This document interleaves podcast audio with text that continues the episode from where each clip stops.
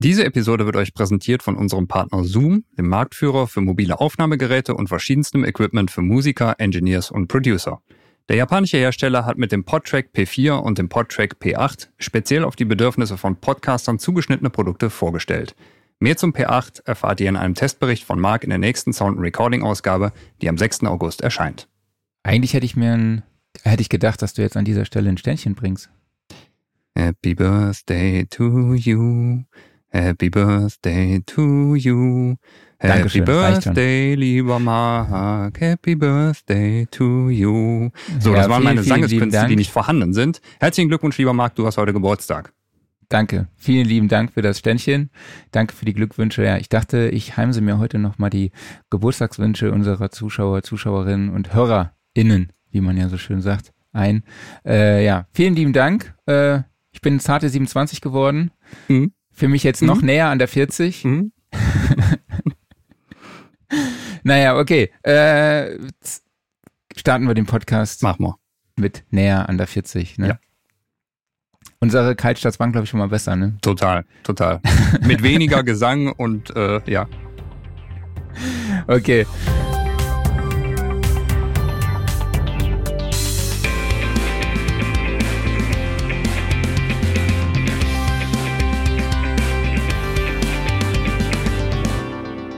Ja, Sound Recording Wochenrückblick, Ausgabe 75. Hallo an alle Hörer und Hörerinnen da draußen. Hallo an alle, die uns gerade zuschauen. Schön, dass ihr wieder dabei seid. Heute beim, bei der 75. Ausgabe vom Wochenrückblick. Das ist quasi silberne Hochzeit, nennt man das, ne? Und ich spreche wie immer mit dem, meinem wunderbaren Kollegen und sehr traumhaften Sänger Klaus Beetz. Und ich mit äh, dem Geburtstagskind Mark Bohn. Ja, und wir begrüßen heute hier im Podcast Thomas Eifert, Sound, äh, Producer, Songwriter, Engineer und eigentlich alles. Ne? Hallo Thomas, schön, dass Fast du dabei alles. bist. Ja, hi, vielen Dank fürs Mitbetreiber Einladen. eines Tonstudios in Gießen, beziehungsweise in einem richtig coolen Tonstudio-Komplex, über den wir später noch sprechen werden. Und das Thema ist heute das Business Musikproduktion, zu dem uns Thomas sehr, sehr viel sagen kann, weil er jahrelange Erfahrung hat in, im Bereich der Musikproduktion, des Songwritings, Producing. Wie gesagt, Mitbetreiber eines Tonstudios und hat auch sehr, sehr viel schon mit Labels zusammengearbeitet und von seinen Arbeiten und seinen Erfahrungen wird er uns gleich berichten. Und wenn ihr da draußen dazu Fragen habt, könnt ihr die natürlich wie immer wieder über die Kommentare auf Facebook und YouTube stellen. Und ja, jetzt kommen wir erstmal zu dir, deiner Person, Thomas.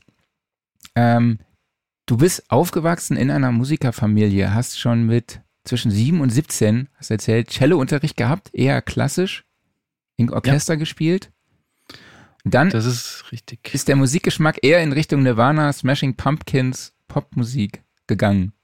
Erklär doch mal, äh, wie hast du diese Reise erlebt und durchgemacht? Ich sehe schon, du hast da mitgeschrieben bei unserem Vorgespräch. Sehr, sehr löblich. Ein bisschen Ähm, vorbereitet, ein bisschen bereite ich mich tatsächlich auf die Podcasts gut. vor, ja, wenn man Ja, das auch nicht immer merkt.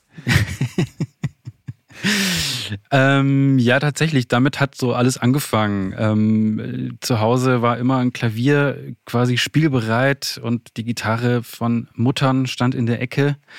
Und dann lag sie auch manchmal in meinen Armen, die Gitarre, zum Spielen. Ähm, ja, und dadurch natürlich ähm, ist äh, total viel die Möglichkeit gewesen, mich einfach auszuprobieren, musikalisch. Und ähm, da bin ich total dankbar für, dass, dass ich in so einem musikalischen Haushalt groß geworden bin. Ähm, und dadurch, ähm, ja, ich glaube mit sieben, genau, habe ich so äh, angefangen, wirklich äh, Unterricht zu nehmen, hatte mir als kleines, als kleinen Pimp irgendwie Cello gewünscht, dass ich das lerne. Meine Eltern haben gesagt, du darfst dir ein, ein Instrument, darfst du dir aussuchen. Und ich habe irgendwie das Cello gewählt. Würde ich vielleicht jetzt auch nicht mehr machen, aber ähm, weil, ich, weil man natürlich dann irgendwann merkt, okay, das ist äh, monophon im grö größtenteils. ähm, Klavier wäre ein bisschen besser vielleicht gewesen, aber darum geht's ja jetzt auch nicht. Ähm, ja, und dann, genau, war das irgendwie, hab dann im, im Schulorchester gespielt und ähm, in so einem, in so einem Quartett, das war, waren so die ersten Berührungspunkte, so mit, mit Musik ähm, im Arrangement zu spielen.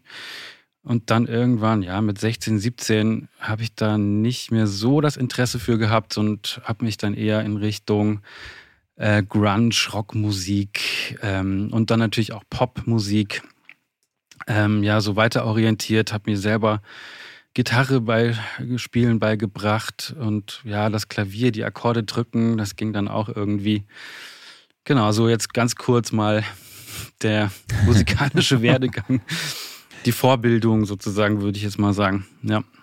Ja, also ich finde, Cello ist ein sehr, sehr cooles Instrument tatsächlich. Also ich hätte auch gern mal Cello. Ich könnte, ich wäre auch froh, wenn ich Cello spielen könnte. So ja, also formulieren.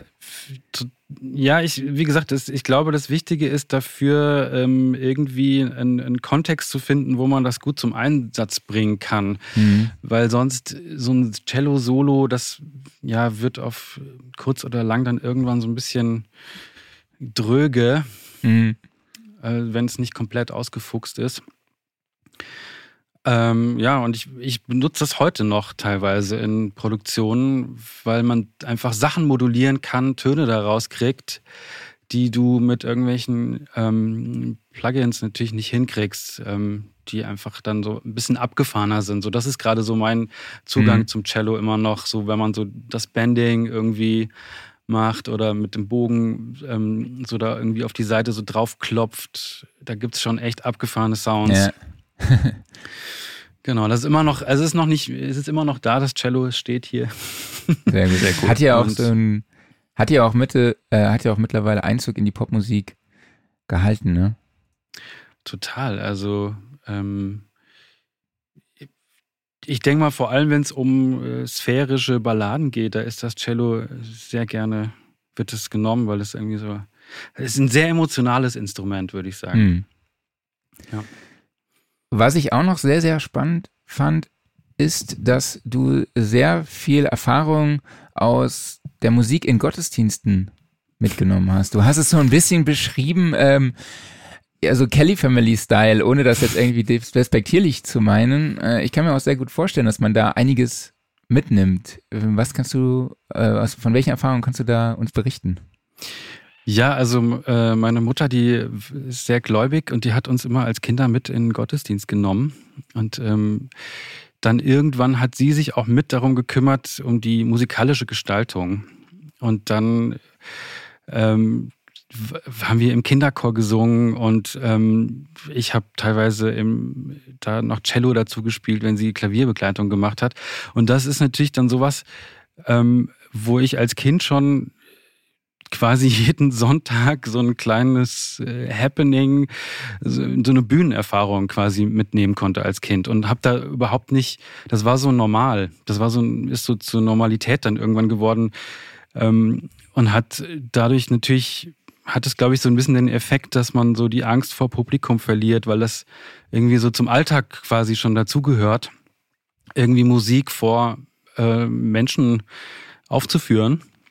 Ähm, und könnte mir schon vorstellen, dass das einen Einfluss dann auch hatte auf mein späteres Leben. Also ich habe dann irgendwie mit 16, 17 angefangen in der Band zu spielen, wo wir natürlich auch Konzerte gespielt haben, ähm, wo das ja, wo ich jetzt ich ich war irgendwie nie aufgeregt vor Konzerten. Mhm. So, ich glaube, das hat damit zu tun. Und wie kamst du dann zur Musikproduktion? Ähm, ja, das hat sich tatsächlich auch in dieser Zeit so ein bisschen entwickelt mit 16, 17, wo ich angefangen habe, eigene Songs zu schreiben auf der Gitarre. Ähm, und dann habe ich angefangen mit Garage Band, mit meinem kleinen MacBook, äh, meine ersten Demos so aufzunehmen und Ideen festzuhalten.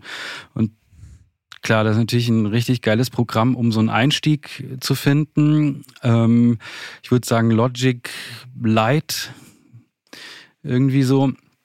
Und ja, das wurde dann immer mehr so zur, zum Hobby natürlich, ähm, auszuprobieren, okay, was äh, jetzt, okay, ich, ich brauche ein bisschen mehr als diese Tastatur, da kann man es ja irgendwie so umstellen, dass man mit, den, mit dem Keyboard auf der Tastatur dann Sachen mhm. einspielt. Mhm. Dann habe ich mir irgendwie einen Controller gekauft und eine Soundkarte und dann ging das immer so weiter. Und ähm, so ein bisschen auch aus dem, aus diesem Prozess raus meine Ideen besser festhalten zu können äh, und, und dann aus der Band so ein bisschen zu zeigen, okay, was habe ich mir denn da vorgestellt? Und dann irgendwann kam, kam mal so eine, eine Mädelsband auf mich zu, die hat mich gefragt, hier, hast du nicht Lust, irgendwie unsere Demos mal so aufzunehmen? Ähm, das war so mein, mein erster Auftrag sozusagen mit einem, ich glaube, es war ein SM7 einfach in den Raum gestellt und damit die Drum Recordings gemacht mit GarageBand und dann irgendwie den, den internen Kompressor drüber gejagt und ähm, ja, damit hat es so angefangen und gemerkt, okay, da habe ich richtig Bock drauf, das macht voll Spaß. Ähm, das würde ich sagen, war so der Einstieg, da habe ich Blut geleckt, um das mal so, so zu formulieren. ja. Und dann war für dich auch schnell klar, okay, das möchte ich beruflich machen, damit möchte ich meinen Lebensunterhalt verdienen? Nee, also so direkt danach nicht. Ähm, das hat sich entwickelt. Ähm, mit der Band, in der ich da gespielt habe, ist das so ein bisschen größer geworden. Wir sind durch, haben so Deutschland-Touren gemacht und ähm, hatten so ein kleines Indie-Label, die uns unterstützt haben. Ähm, und ich habe dann aber ähm, Musikwissenschaften so ein bisschen aus der Not heraus studiert, um zumindest auf dem Papier zu studieren. Ähm, und auch aus der Verlegenheit, was mache ich denn jetzt eigentlich? Also nach dem Abi ist dann so immer so ein bisschen, bei mir zumindest war die Frage, was mache ich? Ich kann, könnte alles werden. So zu dieser Frage nochmal, ich, wie, wie ist es dann zu dieser Entscheidung gekommen, den Beruf wirklich zu ergreifen? Und bei mir hat das tatsächlich relativ lang gedauert, bis ich dann irgendwann sagen konnte, okay, ich möchte das als ähm, Beruf wirklich machen. Davor sind sehr viele Dinge einfach passiert. Würde ich sagen, das ist ganz viel Glück äh, vielleicht auch, wo dann irgendwie mich eine andere Band nochmal gefragt hat, ähm, wieder ein paar Jahre später oder so zwei, drei Jahre später, nachdem, nach dem Abi irgendwann, ja, hast du nicht Bock, ähm, uns irgendwie bei der Produktion zu helfen, weil du kannst das ja so ein bisschen. ähm, und dann äh, habe ich quasi denen geholfen beim Arrangement so ein bisschen. Das war so eine Band, wo jeder, jeder so ein bisschen seine, seine Instrumente gerne ja, gefeatured haben wollte und dann muss man natürlich immer so ein bisschen Sondierungsgespräche führen und dann auch im Proberaum. Das war so eine, wir haben eigentlich so angefangen, im Proberaum habe ich mich so da genau in die Mitte gesetzt und wir haben dann, äh, sind die Songs durchgegangen und haben so ähm, überlegt, okay, welche Parts machen Sinn, ähm, was ist songdienlich, ähm, Sachen gekürzt, rausgeschmissen. Ähm, das war gar nicht so eher diese technische Seite, mhm. sondern eher so das Arrangement ähm, nochmal drüber gehen das war zum Beispiel so ein, so ein kleiner, ein kleines Bausteinchen, würde ich sagen, zum Beispiel. Oder ähm, ich habe eigene Songs geschrieben mit einem Kumpel zusammen, der schon so ein bisschen in der professionellen Richtung war. Ähm, der hat, hat mich immer so ein bisschen weitergebracht, einfach durch den Austausch und hat, hat mir ja, so, ja, Mut zugesprochen, da doch weiterzumachen. Ähm, positive Erfahrungen sind das natürlich auch dann, ne? wenn man merkt, mhm. okay, die Musik, die man macht, ähm, hat irgendwie, finden Leute cool, ähm, die Songs, die man schreibt, ähm, find, findet nicht nur die eigene Freundin gut, sondern auch noch ein paar andere Leute. ähm, ja, und dann war das tatsächlich de, bis dahin, ich war, ich war tatsächlich erst 26, wo ich gesagt habe, ich will das wirklich als Beruf machen, weil das war eigentlich durch ein, durch ein Gespräch von einem, mit einem Kumpel, der mich gefragt hat, äh, was, was willst du eigentlich wirklich? Und da habe ich angefangen, ich glaube, ich habe mich immer so ein bisschen vor dieser Frage gedrückt, diese unangenehme Frage, was willst du eigentlich wirklich? Das kann ähm, ich so gut verstehen.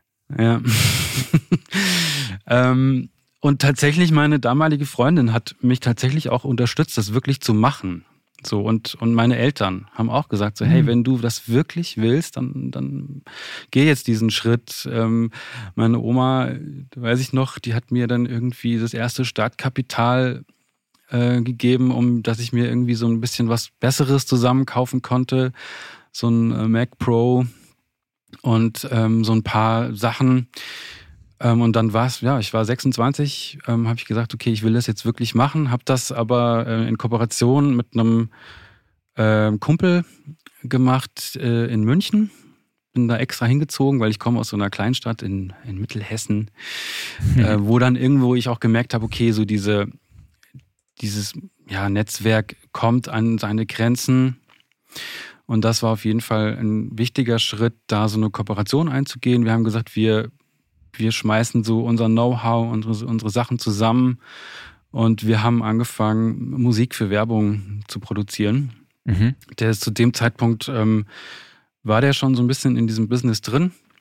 Und ja, das war sozusagen, würde ich sagen, ja, so der Startpunkt der Professionalität, um das jetzt mal so zu sagen. Also, wobei ich finde das immer sehr schwierig, äh, da so, wer ist professionell und wer ist nicht professionell. Ähm, die, es ist so ein bisschen eher die Frage der inneren Einstellung, würde ich sogar sagen. Mhm. Also, ja, zu der können wir ja und natürlich, wie man noch wahrgenommen wird, ist klar. Aber das fängt erstmal bei einem selber an, würde ich, vor, würde ich so ähm, sehen. Ja. Ja, dazu kommen wir ja gleich auch noch. Aber vielleicht kannst du noch kurz erläutern, was gehört denn aktuell zu deinen Tätigkeiten? Aktuell ähm, mache ich klassische Bandproduktion. Also mhm. ich arbeite äh, gerade hier in einem Studio äh, in der Nähe von Gießen wir haben hier mit äh, ein paar Kumpels, also vier Kollegen sozusagen, äh, wir haben hier so einen alten Rewe-Markt gekauft und haben den ausgebaut zum Tonstudio. Äh, und jeder hat hier so einen, seinen Producer-Raum und wir haben äh, einen gemeinsamen Aufnahmeraum, den wir nutzen, noch mit so einer Vocal Booth und haben noch ein Gästezimmer, wo äh, Leute übernachten können. Also wo quasi eine, glaube ich, ziemlich ja, sehr coole Arbeitsumgebung da ist, um das zu machen, was ich gerade mache. Ähm, ja, und ich produziere Bands im klassischen, klassischen Sinne. Also die ähm, kommen und fragen mich hier, wir haben Songs, hast du Bock mit uns daran zu arbeiten? Ich sehe mich jetzt eher nicht als der Tracking-Typ sozusagen, der irgendwie Recordings macht, sondern wir arbeiten kreativ an den Songs. Mhm. Ja, und dann, das ist so ein Bereich, dann mache ich ganz viel Songwriting ähm, für Künstler mit anderen Writern auch zusammen. Äh, das kommt so ein bisschen daher, dass ich ähm, vor acht Jahren ähm, einen Verlagsdeal mit Warner Chappell unterschrieben habe. Dadurch bin ich in diese ganze Writer-Szene so ein bisschen reingekommen. Mittlerweile ich, ähm, bin ich gerade dabei, meinen eigenen Verlag zu gründen. Ähm, und klar, das hat sich so ein bisschen weiterentwickelt. Genau, das ist so eine Sache. Und das dritte ist, dass ich nach wie vor Musik für Werbung mache ähm, und im weitesten Sinne noch Dienstleistungen für Agenturen, alles was den Audiobereich anbelangt. Also auch Podcasts zum Beispiel. ähm, äh, schneiden Jingles dafür. Ähm, mhm. Ich mache für Filme, Imagefilme, teilweise die Tonbetreuung einfach im Allgemeinen. Und ja, gut, das würde jetzt ein bisschen zu weit ins Detail okay. führen. Aber so, das sind so die drei Bereiche: Musikproduktion, Songwriting und ähm, Musik im Advertisement-Werbebereich. Okay, und beim Songwriting produzierst du dort äh, die Musik oder schreibst du auch Texte? Ähm, ich würde eher sagen, dass ich der Producer bin beim mhm. Songwriting. Mhm. Meistens ist dann hier noch ein Texter oder ein Topliner dabei, ähm, der sozusagen Melodien macht. Oh, ähm, oh, ich muss gendern, fällt mir gerade ein, gell? Shit. Ah, nee, ist alles okay. Ich tut mir leid, ich, ich versuche es, ich gebe mein Bestes. Mir ist es gerade aufgefallen. Ähm, ähm, ja, das kommt immer so ein bisschen auf die Konstellation an. Teilweise sind wir hier auch nur zu zweit äh, und derjenige macht, äh, hat Textideen oder Melodieideen und dann produziere ich ein bisschen was vor am, am, Computer, relativ erstmal simpel, dass es nicht zu viel ins Detail geht und dann texten wir auch teilweise zusammen. Ähm, also, aber okay. hauptsächlich würde ich schon sagen, die Produktion, die dahinter steckt, sozusagen, im, im Songwriting-Prozess. Ja. Ja. Äh, ja, lass uns doch mal zum Thema kommen. Wir haben ja gesagt, wir sprechen über das Geschäft Musik Produktion. Das heißt, wir sprechen darüber, ähm, wie man sich dort, wie man sich in dem Bereich weiterbildet, wie den Einstieg, wie man den schafft, äh, über das Thema Networking und, und, und. Ähm, du, dein Vorschlag war, das Thema Self-Made Producer zu nennen. Äh, erklär doch mal, was für dich ein Self-Made Producer bedeutet.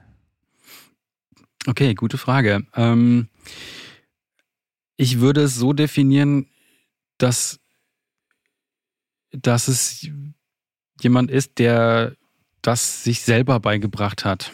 So würde ich mich auch sehen. Mhm. Ähm, also ich habe jetzt nicht die SAE besucht ähm, und es gibt da noch einige andere ähm, private Schulen oder auch staatliche ähm, Institutionen, sondern bei mir war es tatsächlich der Weg, ähm, komplett alles alleine mir beigebracht zu haben. Wie kannst du diesen Prozess beschreiben? Wie hast du das gemacht? Das ist sehr komplex, würde ich sagen. Also ähm, es hat, glaube ich, sehr viel damit zu tun, tatsächlich so wie dein, dein Background, glaube ich, ist. Also ich glaube, dass bei mir wirklich, da bin ich sehr dankbar für, sehr viele Faktoren einfach da waren, die das total diesen Nährboden dafür gegeben haben, das erleichtert mhm. haben, ähm, um meine Eltern zu nennen, um ähm, meine Oma zu nennen, um irgendwie so ich habe deswegen habe ich genau wir haben ja kurz vorher drüber gesprochen so dieses einfach so dieser familiäre und soziale Background war einfach da dafür. Mhm. Ähm, und ich glaube, zum einen natürlich dann auch irgendwann diese Entscheidung zu treffen, tatsächlich. Ähm, das, das ist sozusagen ein, ein, ein der wichtigste Punkt, glaube ich, sozusagen, da wirklich dann auch dahin zu kommen, zu diesem Punkt. Und dann wirklich zu sagen, okay, ich treffe diese Entscheidung, ähm, das mich selbstständig zu machen und das wirklich zu machen. Weil dann erst, glaube ich, fängt man an, ähm, wirklich ähm, definitiv auch dafür zu arbeiten. Vorher ist das eher so ein Ausprobieren ähm, und ähm, ja, abwägen, überlegen und dann doch wieder was anderes machen. Und erst dann trifft man, glaube ich, wirklich Entscheidungen auch außerhalb dieser Entscheidung, ich mache das jetzt, mhm. ähm, die dazu führen, dass es längerfristig ähm, funktioniert. Mhm. Ähm, das heißt, ich, ähm, ja, ganz konkret, ich habe tatsächlich mir so auch so Ziele gesteckt. Ähm, so, ich würde ganz gerne das und das ähm, in ein paar Jahren machen.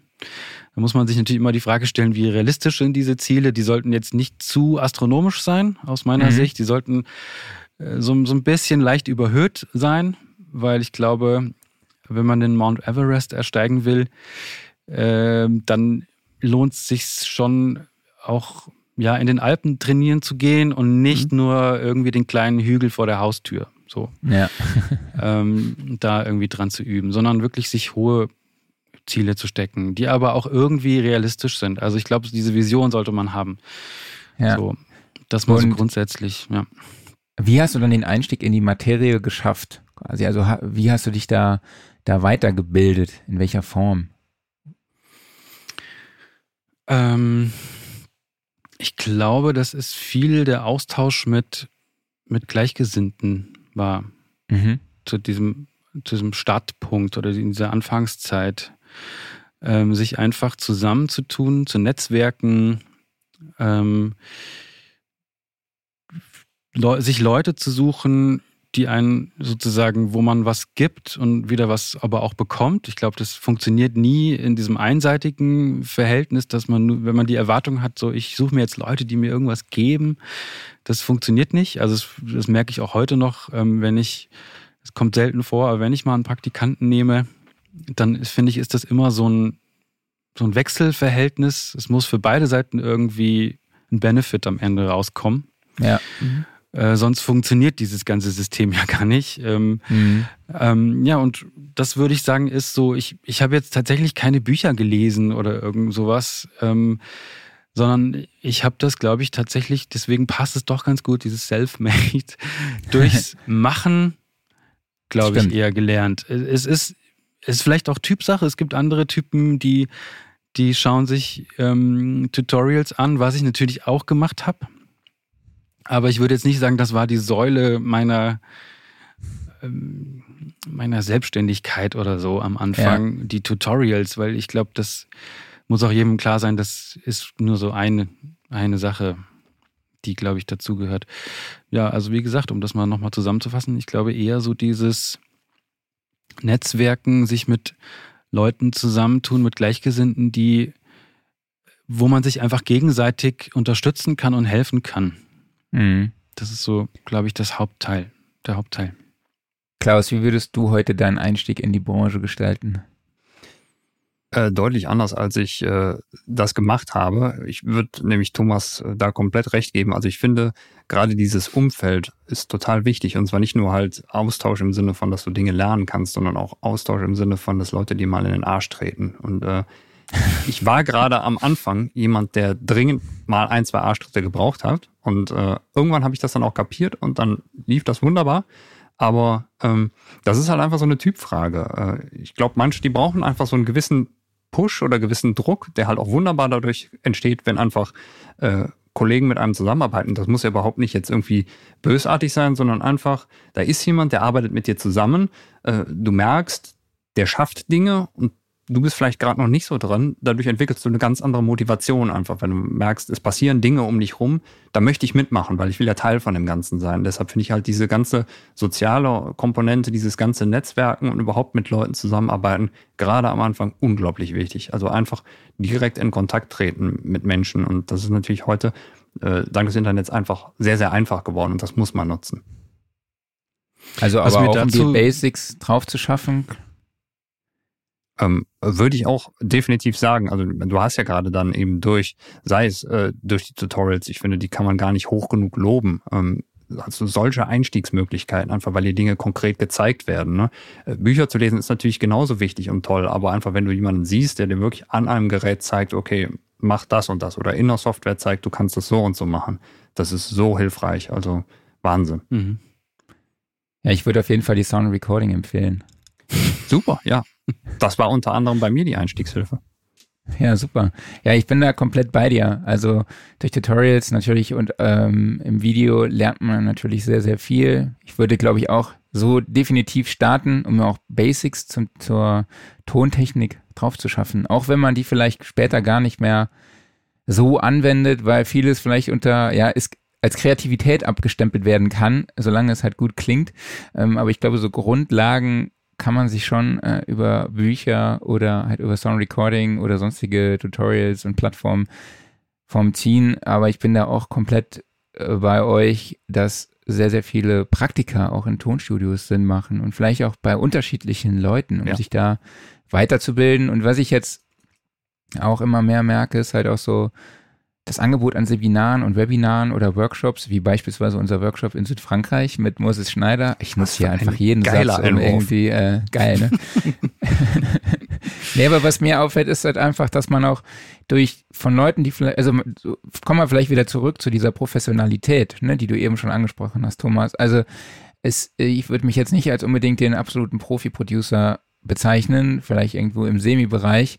Allerdings glaube ich schon, dass dass jeder voneinander lernen kann, dass auch ein Profi vielleicht was anders macht als ich und vielleicht der Profi dann halt auch denkt, okay, ach krass, der macht das so, ja, da habe ich noch nie drüber nachgedacht, weil es sind ja immer diese kleinen Details, die einen ähm, davon überzeugen, ah ja, okay, das mache ich jetzt mal, das äh, spart mir vielleicht Zeit an der und der Stelle, auf die Idee bin ich noch gar nicht gekommen und das kann ja von jemandem kommen, äh, egal auf welchem Level, ne? Und ich glaube, dieser Austausch und äh, egal, ob das jetzt in Webinaren, Seminaren oder äh, realen Workshops ist, ist eigentlich egal. Ich denke, dass schon aber auch Weiterbildung ähm, auch weiterhin wichtig ist, weil man ist ja, äh, ich glaube, du hast im, im Vorfeld auch gesagt, ähm, ja, man hat es, ist ja nie an dem Punkt, man hat es geschafft quasi so, ne? Und man ist allwissend, mhm. weil die Technik entwickelt sich ja auch immer weiter.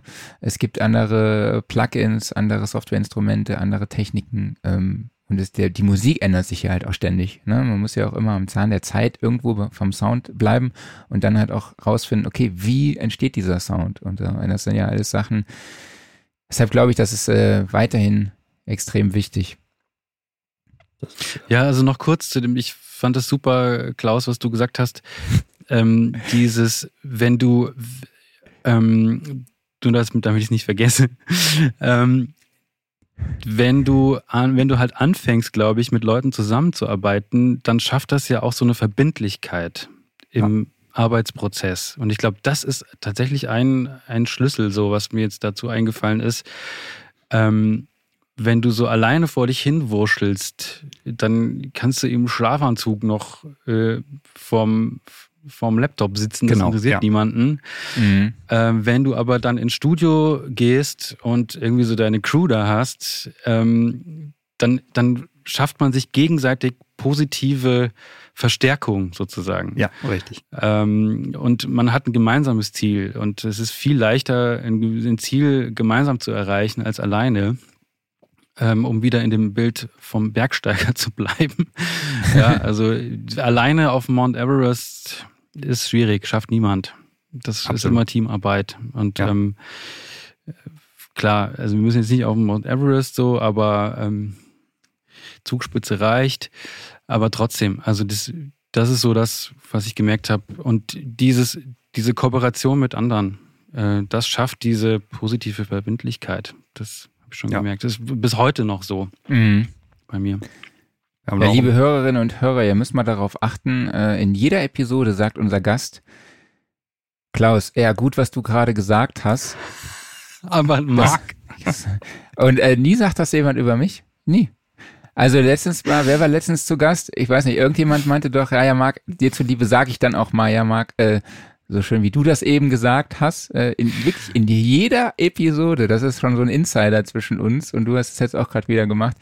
ähm, genau, aber deswegen habt ihr gerade so gelacht. Ganz genau, richtig. Genau, wir haben nicht über dich gelacht. Nee, nee, das so. war einfach das. Äh, wir mussten einfach, das war ein Insider, deshalb haben wir gelacht. Passte genau. perfekt. Marc, da mache ich dir aber auch direkt ein Geburtstagsgeschenk, denn das, was du gerade eben gesagt hast, das war so gut und so wichtig, nämlich äh, einfach dieses Danke, Klaus. Äh, von, äh, von jemandem lernen, vor allen Dingen gerade der Profi. Ich finde, es macht macht den Profi aus, wenn der Profi sagt, ja, ich kann jeden Tag noch was dazulernen. Ne? Wenn der Profi mhm. irgendwann sagt, so, nö, ich habe ja alles gelernt, ich muss das nicht mehr machen. Ne? Äh, dann ist er einfach, äh, dann sollte er mal sein Ego checken, aber dann ist er kein Profi, weil du hast nie ausgelernt. Du musst immer irgendwie neugierig sein und gucken, was gibt's denn da noch alles, mhm. weil es gibt ja. permanent was Neues. Ja, das stimmt. Das Klaus hast du sehr gut gesagt. Das, äh, Dankeschön. Finde ich sehr gut. Ja. äh, ja, lass es nochmal zum äh, zu der The zum Thema Einstellung kommen, wo wir ja gerade jetzt schon so ein bisschen, das wir ja gerade so ein bisschen schon angeschnitten haben. Und Klaus, da muss ich tatsächlich wieder auf was kommen, was du eben gesagt hast. Nämlich, du hast gesagt, du hast einen Arschtritt gebraucht. Also tatsächlich muss ich von, da kann ich von mir behaupten, den habe ich jetzt zumindest, den habe ich gebraucht, ja, aber nicht halt, um diesen Schritt zu gehen, in die Musikproduktion zu kommen, weil Thomas, ich war auch erst 26, äh, schon 26, also ich bin jetzt 27 geworden, habe ich ja gesagt, mhm. aber damals war ich äh, vor 10, 11 Jahren war ich äh, 26 und da habe ich tatsächlich keinen Arschtritt mehr gebraucht, weil da damals war klar, okay, Junge, du musst das jetzt einfach durchziehen und du musst da drin erfolgreich sein, weil jetzt, oder ich sage mal in Anführungszeichen erfolgreich, ne? Also ihr wisst, was ich meine. Mhm. Du musst jetzt so langsam mal in ein Alter kommen, wo du deinen Lebensunterhalt selber verdienst, ne? Und ähm, äh, nicht mehr der Mama oder sonst wegen auf der Tasche liegst. Ja. Deshalb, das war eigentlich so mein Arschtritt, muss ich ganz ehrlich sagen. Deshalb war ich eigentlich nie so wirklich in dieser Position. Und ich glaube, deshalb hatte ich auch genügend Druck um äh, und die richtige Einstellung halt mhm. dadurch mhm. auch, äh, um daraus jetzt auch wirklich was zu machen. Ja, es ist sehr gut, was du gerade gesagt hast, finde ich. Find ich genauso. nee, aber Spaß beiseite. Das, ich, das ist genau genau das, was bei mir ähm, tatsächlich äh, auch der Fall war. Ich habe irgendwann durch diese Entscheidung, eigene Wohnung zu nehmen, seinen Lebensunterhalt selber zu bestreiten, hast, hast du ja natürlich diesen, diesen, diese Bringschuld dir selber gegenüber sozusagen. Mhm. mhm. Ähm, und das ist ein unglaublicher Motor. Oder bei mir waren das dann irgendwann äh, um irgendwann kamen Kids äh, dazu bei mir. Und ich dachte so, okay, Mist, wie soll das werden als Selbstständiger? Dann auch noch jetzt Kinder und Familie ähm, zu ernähren. Und das ist aber genau andersrum geworden, als ich eigentlich gedacht hatte. Also ich hatte total Respekt davor und fast schon Angst. ähm, dass ich dann überhaupt äh, meinen Job nicht mehr schaffe, aber ich bin dadurch noch effektiver geworden und habe noch mehr äh, sondiert, was für, was für Jobs ich annehme oder mhm. eben nicht annehme. Ähm, und das ist dadurch tatsächlich, hat es dem Ganzen auch nochmal einen Schub gegeben, lustigerweise. ja, also ich glaube, das ist genau so dieses, dieses Prinzip, was du gerade gesagt hast. Ja, ich glaube, man selektiert auch dann einfach äh, und priorisiert, ja, und ja. guckt auch, okay, das ist gerade der Sound, auch in der Weiterbildung, ne, so was brauche ich denn gerade so wirklich so dringend, was muss ich mir drauf schaffen und sucht dann danach gezielt halt einfach, ne, oder so ist es zumindest, zumindest bei mir. Klaus, wie ist das bei dir? Ja, eigentlich relativ ähnlich. Ähm, kann ich eigentlich gar nicht viel mehr hinzufügen. Gut, ja, schön, Klaus, was du gesagt hast. Ja, danke. äh, ja, um nochmal kurz auf das Thema Networking zurückzukommen, äh, welchen Stellenwert hat das für dich? Wir haben ja im Vorgespräch, hast du ja schon ein bisschen äh, was darüber erzählt, aber vielleicht können wir es an dieser Stelle nochmal kurz aufgreifen. Klar. Ähm,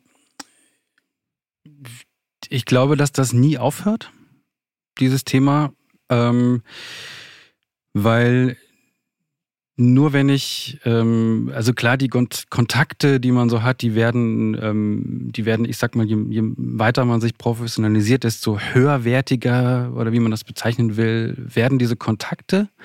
Aber die sind, die wollen ja trotzdem irgendwie gepflegt werden. Und ich glaube, das Prinzip verändert sich nie. Also, ähm, dass es halt einfach darum geht, dass Leute von dir Bescheid wissen, jetzt als Producer zum Beispiel, dass du das und das kannst und dass du das und das machst ähm, und dass das deine Spezialität ist. Ähm, und ich finde zum Beispiel, also da bin ich jetzt auch noch kein richtiger Profi drin. Äh, Social Media ist da auf jeden Fall eine, eine, gute Möglichkeit, sozusagen das wie so als virtuelles Schaufenster zu sehen, um einfach zu, zu zeigen, okay, was macht man? Dann können Leute mhm. sich einfach das anschauen, äh, ohne jetzt direkt immer mit dass du mit denen in Kontakt treten musst oder dass du die irgendwie mit einem mit einem aufwendigen E-Mail-Verteiler irgendwie nerven musst oder ähm, äh, per Anruf äh, Kaltakquise betreiben musst. Also sowas, da halte ich jetzt ganz wenig von.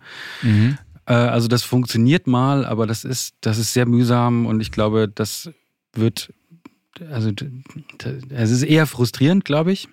Und meine Erfahrung ist eher ähm, einfach zu zeigen, davon zu erzählen, was man macht. Dann sehen das die Leute, die es interessiert und ähm, äh, dann wird das eine zum anderen kommen. Also weil irgendwo da draußen gibt es Leute, die genau das brauchen, was, was du machst, glaube ich. Ähm, die müssen es nur wissen.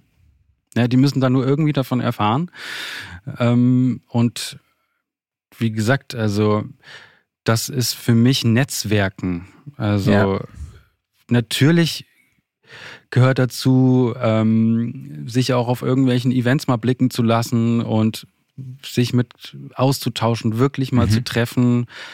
Ähm, aber im größten Teils ist das schon so dieses, dieses Thema äh, zeigen, was man macht äh, und das auch wirklich zugänglich machen. So bestmöglich. Ja, ja du hast ja. ja auch eine sehr schicke Website, auf jeden Fall. Vielen Dank.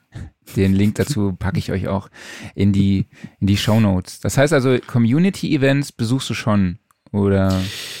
Ähm, ja gut, jetzt durch, durch die gerade Situation Klar. jetzt nicht weniger natürlich, aber das ist schon so was, was ja auch irgendwie, was finde ich schon so dazugehört. Ja, also wenn man irgendwie selber irgendwas organisiert bei sich.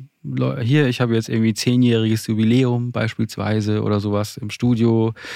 Ähm, oder auf Konzerten mit, mit Partnern, wo man zusammengearbeitet hat. Ähm, das ist ja auch immer find, für mich so ein Treffpunkt, wo man dann irgendwie sich austauschen kann, wo dann irgendwie man auch teilweise die gleichen Gesichter wieder sieht, was ja immer sehr mhm. schön ist, ähm, wo man dann ja auch wie so in so eine Szene irgendwie eintaucht oder reinfindet.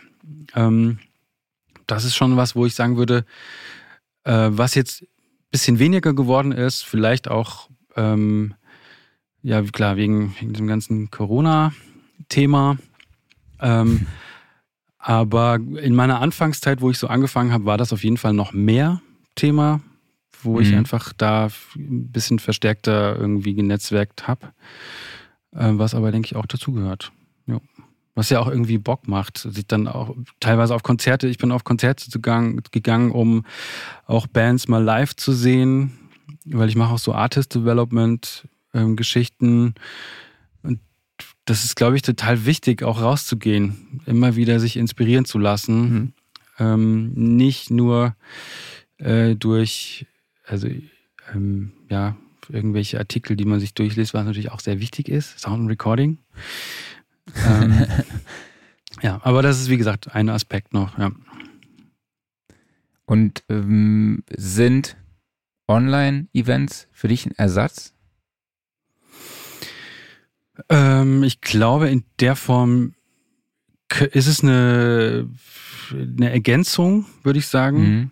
Aber ich glaube, so diese, dieses, dass man irgendwie gemeinsam mit einem Bier in der Hand nebeneinander steht und irgendwie sich austauscht, das kann das nicht ersetzen, wenn wir mal ehrlich sind zueinander. Mhm. Ähm, aber was ich total cool finde, ist es auf einer wesentlich informativeren, sachlicheren Ebene. Ähm, und dadurch kommt man vielleicht auch schneller zum Punkt irgendwie, wenn es um eine Kooperation geht weil man, glaube ich, relativ einfach klar wird, okay, der hat das Profil, ich habe das Profil. Ähm, man, man verliert sich nicht zu schnell in äh, privaten Details, sage ich jetzt mal. Mhm. Ähm, das ist schon, das ist schon der Vorteil davon. Also es das wird stimmt. so ein bisschen reduzierter auf, auf die Sache. Mhm. Das finde ich, ich auch. Das, auch das, das ist total positiv äh, man, man, also ich habe auch schon so ähm, Songwriting-Sessions gehabt ähm, online und dieses typische, wir trinken erstmal einen Kaffee und reden über unser Leben, das fällt so ein bisschen weg und man kommt schneller zum Punkt und der Song ist auch teilweise schneller geschrieben. Okay. Ähm, ja, das ist ja. tatsächlich bei mir unterschiedlich. Kommt immer drauf an, mit wem ich spreche. Also mhm. wenn ich mit meinem Kumpel Sebastian spreche, dann äh, reden wir erstmal eine Stunde und dann reden wir vielleicht 20 Minuten über die Produktion oder so. ja klar, es kommt sehr drauf an, wer es ist, klar. Aber vorher ist immer erstmal Gear Talk angesagt oder äh, Familienleben. oder seid vor der Produktion schon besoffen. nee, Kommt das machen wir tatsächlich nicht. Nee, wir machen, wir nennen das den 21 Uhr Talk. Das machen wir immer montags, 21 Uhr. So eine, so eine mhm. feste Zeit. Das ist auf Saarländisch. Wir hatten überlegt, das mal zu streamen. So ein saarländischer Livestream einfach ja. zum also Thema ich, Musikproduktion. Ich bin auf jeden Fall dabei. Wenn ja. es in die Richtung Heinz Becker geht, ist es. Ja, es geht auf hin? jeden Fall so in die Richtung. Klar, auf jeden Fall. mach das, mach das. Genau. Ähm, ja, weil wir heute so viel Werbung machen, wir sind ja natürlich auch auf LinkedIn am Start. Das ist auch eine Plattform, finde ich, wo seit neuestem sehr, sehr viel abgeht, äh, wo man auch gezielt dann auch Songwriter, Producer oder Engineers, Tonstudios suchen kann und auch anschreiben kann, weil das ist ja klar, im Gegenteil zu, im Gegensatz zu Facebook oder Instagram ist es da halt wirklich einfach eine B2B-Plattform. Das heißt also, es geht auch wirklich halt ums, um die, ums Geschäft. Es geht darum, Musik zu machen, gemeinsam und äh, genau, weniger vielleicht Privates oder Essens, äh, Bilder vom Essen.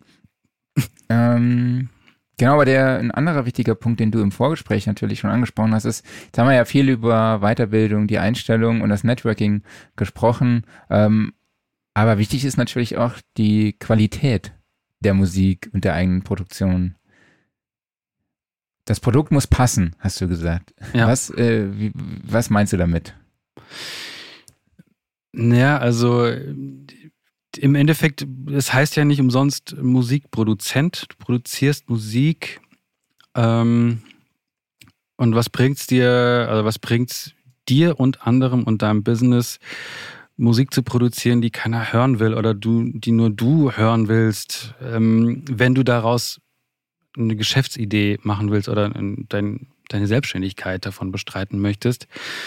Ähm, ja, das war für mich immer tatsächlich total wichtig, auch wirklich zu schauen, ähm, dass ich Musik mache, die, die andere cool finden, logischerweise. Ja, mhm. also, weil sonst, ähm, ja, ich wiederhole mich, es ist schwierig, das zu verkaufen. ähm, das heißt für mich auch bis heute noch immer zu schauen, so was ist denn, was ist ein aktueller Sound in dem Bereich, was ich mache. Und ich glaube vor allem auch am Anfang ähm, zu schauen, dass ich die Musik, die, die ich gerne höre, äh, auch versuche zu machen, weil ich glaube, nur dann ähm, bist du vor allem am Anfang auch, kannst du da so ein bisschen wie so ein kleiner Experte da drin werden. Mhm. Äh, was dir dann wiederum hilft, so einen Einstieg zu finden. Ähm, also ich zum Beispiel ein, ein Beispiel, ich habe einen, einen Praktikanten jetzt äh, vor ein, zwei Jahren gehabt, äh, der Ben, liebe Grüße, falls du das hörst. Äh, der hat, der war erstmal drei Monate hier und hat sich alles angeschaut und hat ähm, diese Entscheidung dann aber getroffen. Ich habe Bock, das zu machen. Ich mache mich selbstständig und hat diese Entscheidung getroffen, hat diesen Weg gestartet, ist jetzt auch hier mit im Studio übrigens drin. Ähm, und der hat eben nicht versucht, irgendwie so alles zu machen.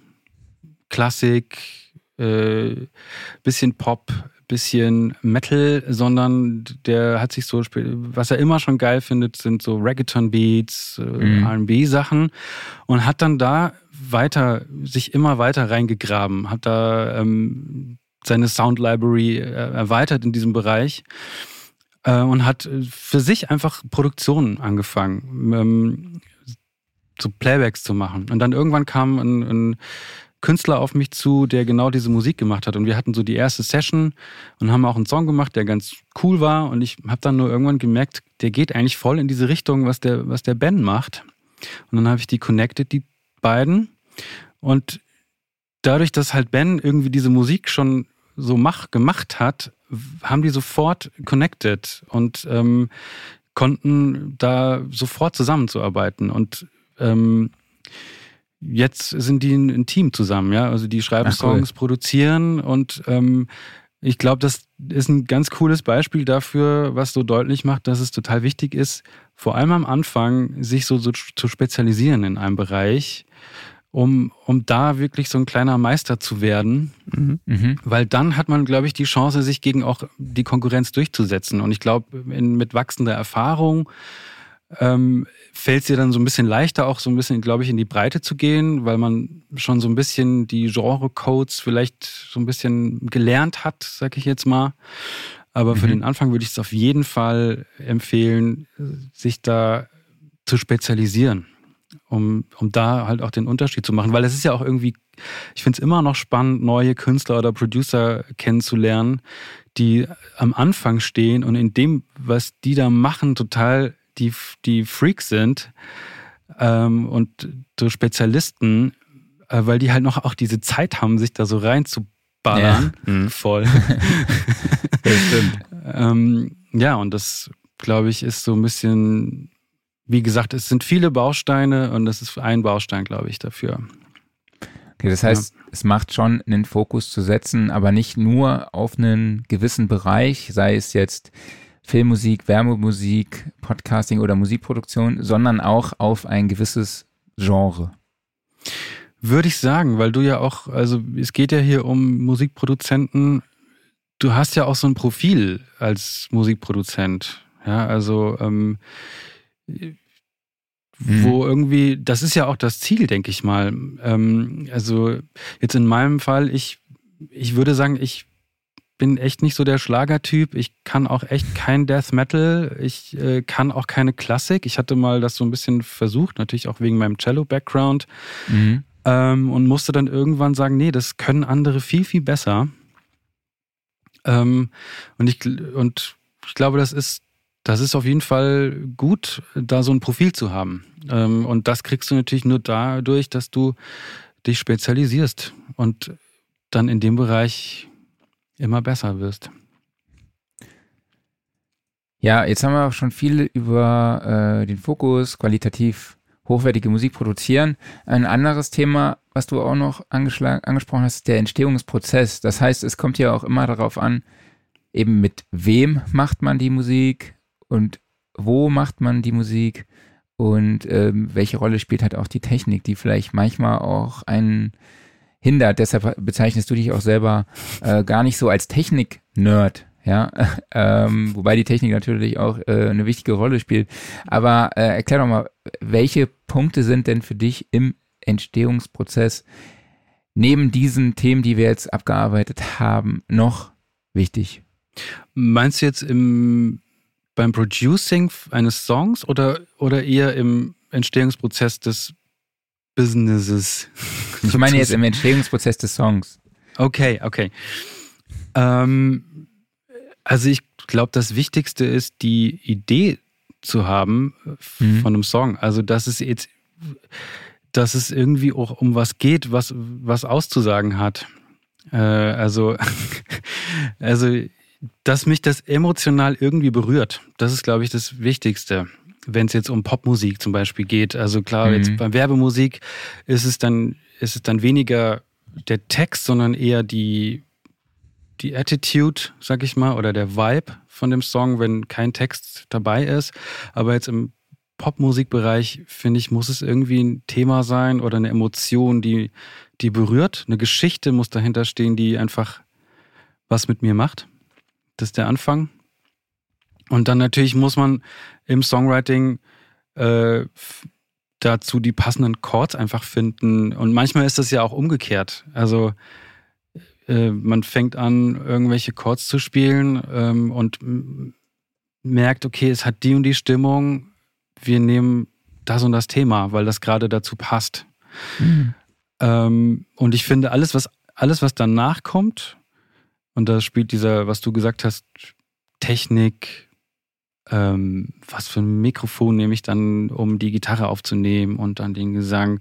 Das kommt alles danach, finde ich. Also das, ähm, das sind dann sozusagen diese kleinen ähm, schönen Details, die total Bock machen als Produzent, das mhm. dann richtig cool auszuproduzieren ähm, und sich dann wirklich zu überlegen, keine Ahnung, wir stehen hier ähm, und haben hier irgendwie vier Mikros, probieren alle mal aus äh, bei einem Take und entscheiden uns dann für eins. Ähm, das sind die, das sind die Sachen, die da sozusagen aber viel später kommen. Ähm, ja, das würde ich jetzt mal sagen. Das, ist, das Wichtigste ist, was du zu sagen hast in dem Song. Jetzt haben wir hier noch eine Frage, also wir haben mehrere Fragen. Vielen lieben Dank dafür schon mal. Äh, wir haben jetzt Bimax S, schreibt auch, muss auch nicht zwingend was mit Musik zu tun haben. Es kommen ja auch teilweise BWL-Fähigkeiten dazu, die vielleicht genauso wichtig sind, wenn es um die Selbstständigkeit geht. Ich glaube, da ist ja nicht nur BWL ein Thema. Erklär doch mal, äh, welche Fähigkeiten sind außerdem wichtig? Ähm, ich glaube, Selbstdisziplin. Ähm, zusätzlich zu diesem Geschäftsmännischen, mhm. was natürlich auch zusammenhängt wiederum. Also mhm. wirklich auch zu sehen, okay, ich lasse jetzt einfach mal diesen Job sein, weil der bringt mir nichts. Da muss man auch mal irgendwann den Mut zu haben. Ähm, ehr, ehrlich zu sich selber. Und ich glaube, was total hilft, auch ab und zu mal mit anderen wirklich ernsthaft darüber reden, was mache ich denn da eigentlich? Äh, und kritikfähig auch zu sein. Also das, das habe ich gemerkt, so äh, das zuzulassen. Es gibt ja auch nicht immer diese offene Kritik, so, ah, der Song gefällt uns jetzt nicht so gut, sondern auch so, ähm, es kann ja auch eine Kritik sein, so wenn die Leute sich gar nicht mehr melden, zum Beispiel. ja, und dann auch wirklich mal ehrlich zu überlegen, was ist denn das? Warum melden die sich nicht mehr? Kann auch ganz andere Gründe haben, weil, weil das Projekt, äh, keine Ahnung, kein Geld mehr da ist oder so weiter. Aber trotzdem ist es, glaube ich, echt gut, da einfach ähm, sich immer auch selber zu hinterfragen und ähm, aber trotzdem und ehrlich zu sich zu sein, aber trotzdem, glaube ich, ist es diese Waage, auch von sich selbst überzeugt zu sein. Weil wenn du ständig dich selber hinterfragst und denkst, oh, was, was mache ich denn jetzt falsch, was könnte ich noch verbessern, ähm, dann kommst du ja auch nicht weiter, weil du, weil du ständig fragst, was ist bei mir falsch, sozusagen. Ja, du verunsicherst dich selbst ja total. Total. Du kommst ja dann auch nicht weiter. Und das ist wiederum diese andere Fähigkeit der Selbstmotivation. Und das passiert, da sind wir wieder beim Netzwerk, äh, total, wenn du dich einfach mit Gleichgesinnten triffst und dich gegenseitig pusht und sagst, ey, geil, genau so finde ich total geil, mach weiter da. Ähm, ja, wie so, ein, so eine kleine Selbsthilfegruppe mit, mit Kaffee oder Bier. ja, wir machen hier manchmal auch so Sessions, wo wir uns einfach gegenseitig Sachen vorspielen ähm, und dann irgendwie einfach jeder kann da was zu sagen. Also klar, da muss man so ein bisschen Zeit mitbringen und Bock drauf. Mhm. Ähm, ja, das ist so ein Punkt. Ich überlege gerade, was noch für Fähigkeiten. Ja, klar, die Technik hatten wir ja schon. Mhm. Ähm, BWL ist, ist gut, wenn man das kann. Konnte ich am Anfang nicht so gut. Kann ich zum Glück immer besser. Ähm, ja, das, das hilft auf jeden Fall, äh, sein, seine Finanzen unter Kontrolle zu halten. ja. Aber das ist ja auch nicht alles, ne? Also das bringt dir ja auch nichts, wenn du, wenn du die super eingepflegte Excel-Tabelle da hast mit deinen Statistiken, aber das Produkt auf der Strecke bleibt. Es ist ein Balanceakt, ihr Lieben. Ja. das stimmt, aber es ist auf jeden Fall gut. Also, wenn du jetzt nicht nur, ich sag mal, die, die komplette Künstlerschiene fährst, sondern zumindest auch grob die Zahlen im Hintergrund im Kopf ja. hast, ne? Ja. Weil ich ja, glaube, da kann man sich auch leicht verlieren. Künstl die ja, Kommunikation voll. mit Künstlern ist natürlich auch sehr wichtig. Oh ja. Und ich finde halt auch dieses, ähm, ja, dieses Thema Menschlichkeit oder halt auch dieser, wie heißt es, vielleicht fällt mir das Wort ähm, später noch. Sozialkompetenz, hm. finde ich, ist auch extrem wichtig. Und die würde ich sogar teilweise auch der technischen Kompetenz vorziehen. Würde ich fast sagen, dass die noch wichtiger ist, vor allem im Songwriting oder im Producing, hm. als die, natürlich hat die technische Kompetenz auch äh, eine gewisse hohe Relevanz. Aber ich glaube, wenn auch die Chemie einfach vorher mit dem Künstler nicht stimmt, kann auch dann das Endprodukt ähm, nicht besser sein. Absolut. Ja, das ist erheblich ja, ja. glaube ich auch. Genau. Und die ganze technische Komponente kannst du eben heute zum Beispiel durch Tutorials lernen. Wenn du Bock drauf hast, dann setze dich da einfach mal äh, ein paar Wochen vor, pfeifst dir das rein und äh, wenn du dich jetzt nicht komplett blöde anstellst, dann kann man das lernen. Dann kann das jeder lernen. Aber Sozialskills zu lernen ist viel, viel schwieriger. Ich weiß auch gar nicht, ob man das überhaupt über Tutorials oder Kurse oder ähnliches lernen das kann. Das wäre doch mal was. Man kann es vielleicht pushen in eine Richtung, aber Ah, wie lernt man Fall. das? Wie lernt man das, wenn man äh, am Arsch der Welt im Wald wohnt und äh, einfach ja. den ganzen Tag in seinem Räumchen da sitzt? Also ich meine, ich habe ja schon den großen Sprung geschafft, unterm Stein hervorzukriechen. Das hat geklappt. Ne? Aber es ist noch ein weiter Weg. Nee, also der gute Klaus hat natürlich starke Sozialkompetenzen, die er hier auch wöchentlich im Podcast beweist. Ach, danke schön, ich werde gleich rot. ich hätte jetzt noch einen Spruch auf den Lippen, aber den verkneife ich mir jetzt. Okay. Ähm, genau, ich glaube, da war noch eine Frage. Ja, richtig. Von ähm, auch, es geht, geht auch um Farben. Ganz genau, nämlich die bunten Fische fragen. Wie seht ihr die Notwendigkeit einer Ausbildung durch SAE, Deutsche Pop, Hofa? Und was würdet ihr jemandem empfehlen, der jetzt jung von Null anstarten will? Wer will zuerst? Also ich kann gerne losschießen. Mhm. Also ich finde das Angebot von den aufgezählten äh, Instituten immer noch sehr gut. Also auch Abbey Road Institute ist da zu nennen. Ähm, ich finde, klar, ist es natürlich Geld, was die Dinger kosten, aber die haben ja nicht nur diese gesamten Ausbildungsmöglichkeiten, ähm, sondern halt auch verschiedene Weiterbildungsmöglichkeiten, egal ob in Online-Form oder in Präsenz. Also es gibt da auch äh, Präsenzveranstaltungen, die man so buchen kann.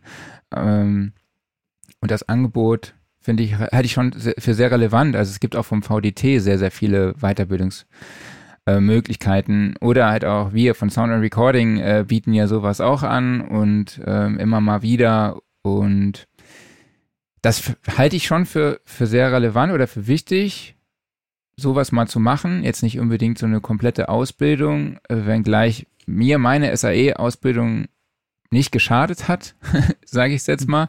Also es war für mich schon irgendwie ein guter Einstieg in die Branche, in das Netzwerk, weil ich dort natürlich auch viele durch viele Kommilitonen oder halt auch ähm, Dozenten Kontakte geknüpft habe, an Jobs gekommen bin, mein Netzwerk erweitert habe und dann im Endeffekt auch hier gelandet bin, irgendwie über Umwege. Und deshalb kann das schon förderlich sein. Aber ich glaube schon, dass es durch die Möglichkeiten, die es heute online gibt, oder auch das ganze Workshop-Angebot drumherum, dass man da auch schon einen guten Einstieg findet, ohne großartig Geld auszugeben. Mhm.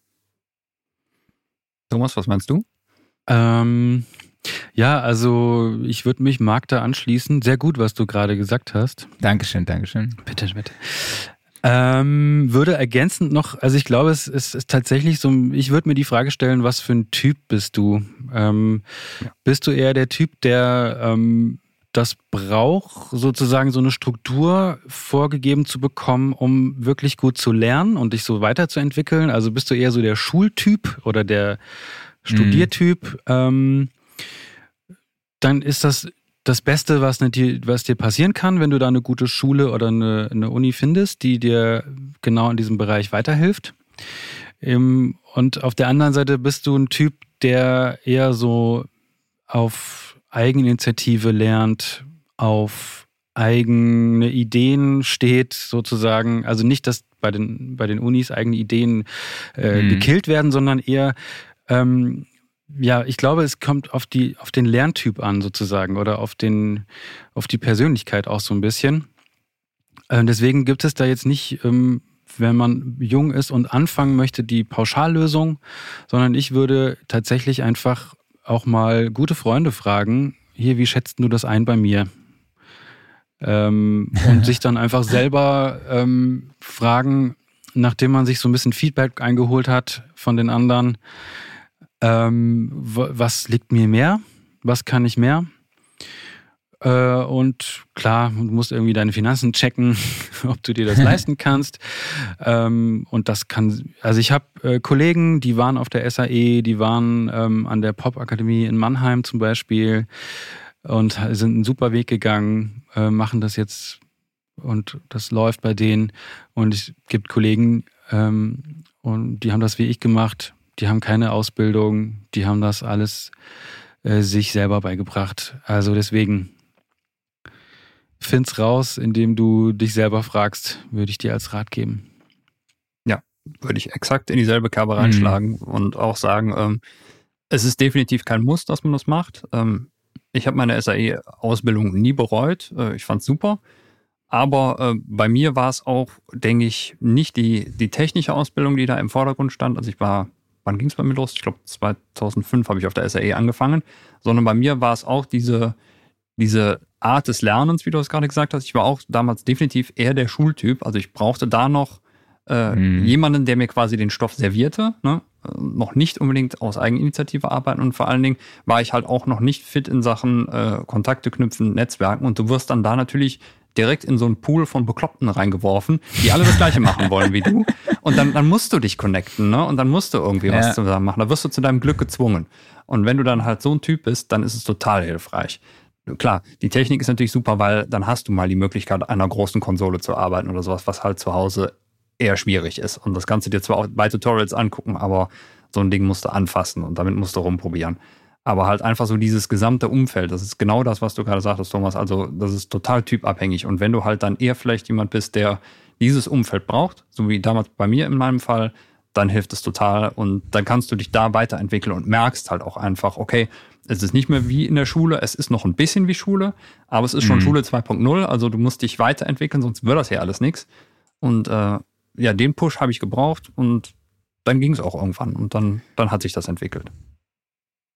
Ja, das war bei mir tatsächlich genauso. Ich finde es halt auch vor allem als Einsteiger schwierig herauszufinden, welchen Stoff brauche ich denn eigentlich so ja. ne, äh, zum, zum Beginn. Ne? Und der wurde dort natürlich serviert und man hatte natürlich dann auch so einen gewissen Einblick durch die ganzen externen Referenten und Dozenten, Dozenten, in welche Richtung Reise gehen kann. Mhm. Ja, also welche unterschiedlichen Berufsfelder mhm. es dann auch gibt und wie man in die unterschiedlichen Berufsfelder halt eben kommt. Und so hatte man auch schon so eine, ein, ein Ansatz oder ein Ansprechpartner in die unterschiedlichsten Berufsfelder und konnte dann auch sagen, ja, okay, ich fokussiere mich jetzt mal in dem Bereich, der interessiert mich, ah ja, der macht das, dann spreche ich doch mal mit dem. Wie kann ich denn da, hat er vielleicht was für mich? Das war schon, schon gut und weil du eben gesagt hattest, Klaus, ähm, da sitzen ja noch welche neben dir in deinem Kurs, die genau das Gleiche machen wollen. Mhm. Das sind ja auch Konkurrenten in dem Sinne, weil der Markt ist jetzt halt auch nicht irgendwie äh, unendlich groß. Ähm, da kann ich nur erzählen, es gibt einen Referenten in Köln, der nennt sich Thilo Schenk, super Typ. Der ah, kam rein im ersten Tag, äh, der hat nicht mal Hallo gesagt mhm. oder so. Das erste, was der gesagt hat, so, von euch 20 Leuten wird es höchstens, werden es höchstens zwei Leute in die, in die, in die Branche schaffen. So, und das, das war's. Und mhm. dann hat er erstmal gesagt, oh, hallo, ich bin Thilo Schenk. So, ja. das, war, das ist auch so. Ne, ja, Thilo hatte ich auch als Leute, der war super. Ey, super Typ. Mhm. Der hatte immer ein schwarzes Hemd mhm. an, jeden Tag. Und äh, einmal hatten wir so einen Workshop mit ihm. Äh, so eine, so eine, so, im Team mussten wir dann mit ihm einen Song produzieren und dann haben wir extra so als Witz alle ein schwarzes Hemd angezogen. kam, er kam nur rein, er hat dann kurz gelächelt, geschmunzelt und das war's dann auch. Aber ja, gut, okay, eine kleine Anekdote am Rande. Ja, sehr gut. Übrigens, ähm, hier haben äh, sowohl bei Max äh, als auch Thomas Schimmer kam geschrieben, eine Ausbildung zum Mediengestalter ist auch eine sehr, sehr gute Alternative. Man bekommt halt Geld, äh, eigentlich schon bei dem, was man tut und hat, halt, glaube ich, auch einen, einfach einen sehr, sehr breiten Einstieg, einfach weil man die mhm. verschiedensten mhm. Bereiche abdeckt. Ja, Thomas hat auch Konnichiwa, ich hoffe, ich habe das richtig ausgesprochen, aus Tokio geschickt äh, und sendet mir herzlichen Glückwunsch zum Geburtstag. Vielen lieben Dank, Thomas, an dieser Stelle und von uns auch viele liebe Grüße nach Tokio. Er ist nämlich gerade für Fernsehen unterwegs in Tokio bei den Olympischen Spielen. Ja, sehr Bin ich cool. sehr, sehr neidisch. Sehr, sehr mhm. neidisch. Cool. äh, ja, ich glaube, das war es erstmal mit den User-Fragen. Wir haben noch ein Thema und zwar was geht ein bisschen in die persönlichere Richtung. Du hast ja auch gesagt, du hast Familie, du hast Kinder. Ähm, welche Entbehrungen muss man denn als Selbstständiger in Kauf nehmen und, und welche bringen, bringt das, die Branche Musikproduktion ebenso mit sich? Ja, also Entbehrung würde ich sagen, ähm, ist, würde, so würde ich das jetzt nicht nennen, ähm, weil um ehrlich zu sein, man macht das ja auch, also ich mache das aus, aus Leidenschaft und das, was ich dafür bekomme, macht diese Entbehrung, wie du es jetzt nennst, für mich wett, sozusagen. Mhm.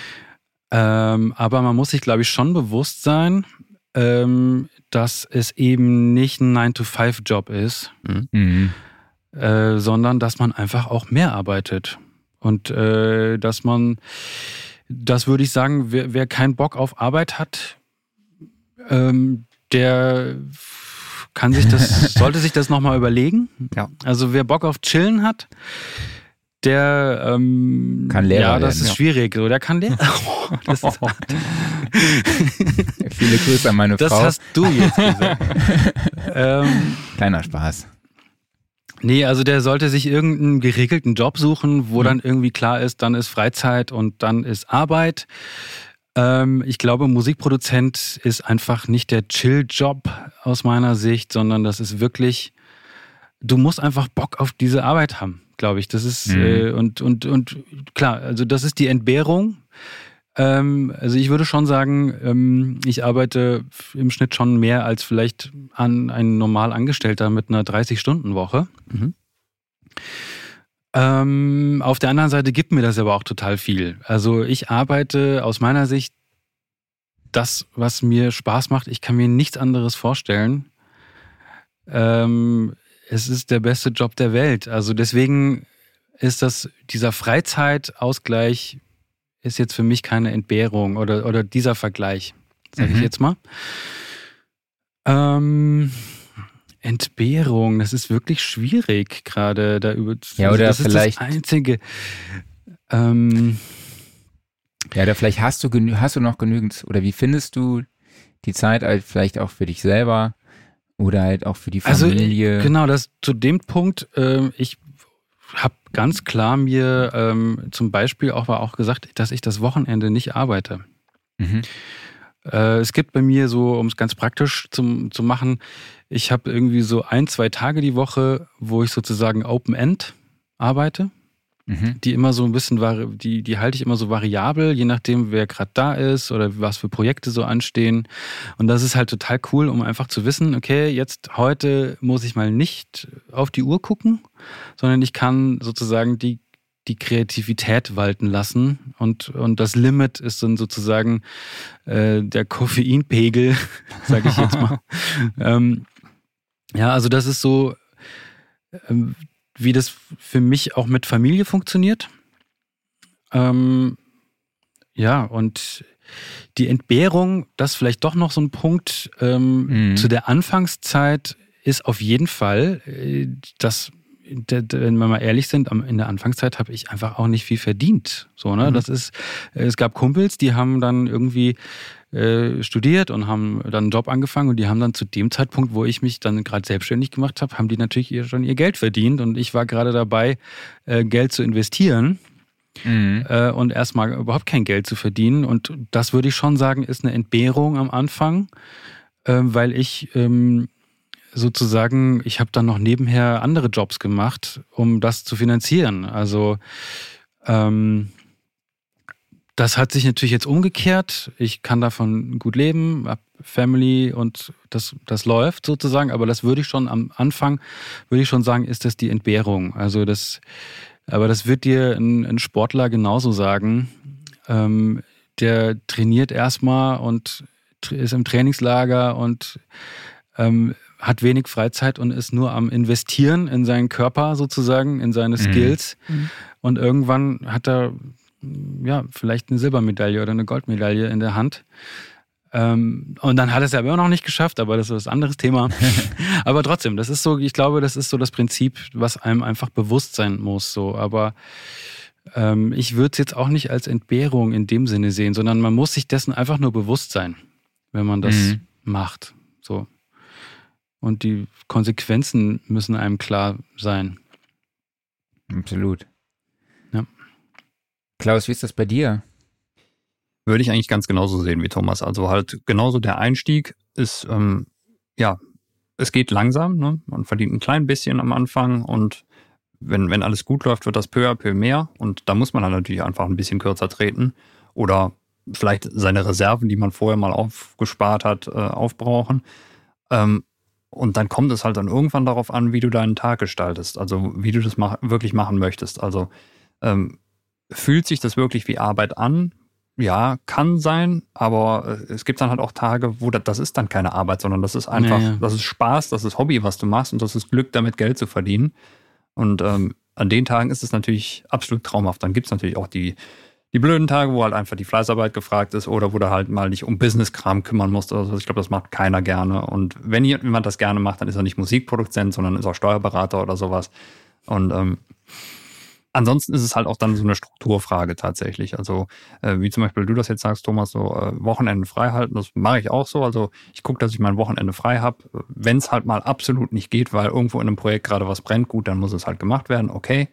Aber ähm, zumindest dann äh, sollte frei sein. Ansonsten ist bei mir halt auch abends in der Woche, ja, das sehe ich halt dann, ob ich da frei habe oder nicht. Ne? Oder ab wann ich da frei habe. Das muss man halt einfach so sehen. Ne? Und aber äh, ja, das funktioniert mit meiner Frau sehr gut und von daher bin ich da happy. Aber äh, vielleicht sollte man ähm, gucken, also zumindest bei mir so, äh, allein aus gesundheitlichen Gründen, dass man es ein bisschen einschränkt oder sagen wir mal in, in kontrolliertere Formen bringt. Kommt aber auch immer halt darauf an, glaube ich, wie man sich wohlfühlt. Jo, sollen wir mit den Typfragen weitermachen, lieber Kollege? Das können wir sehr, sehr gerne machen. Die Typfragen. So, lieber Thomas, ich äh, stelle dir zwei Sachen zur Auswahl und du musst dich für eine von beiden entscheiden. Mac oder PC? Mac. Analog oder digital? Digital. Dann die alles entscheidende Frage, die sogar das interne Mac-Mikrofon zu einem guten Klang hilft. Kommt der EQ vor oder hinter den Kompressor?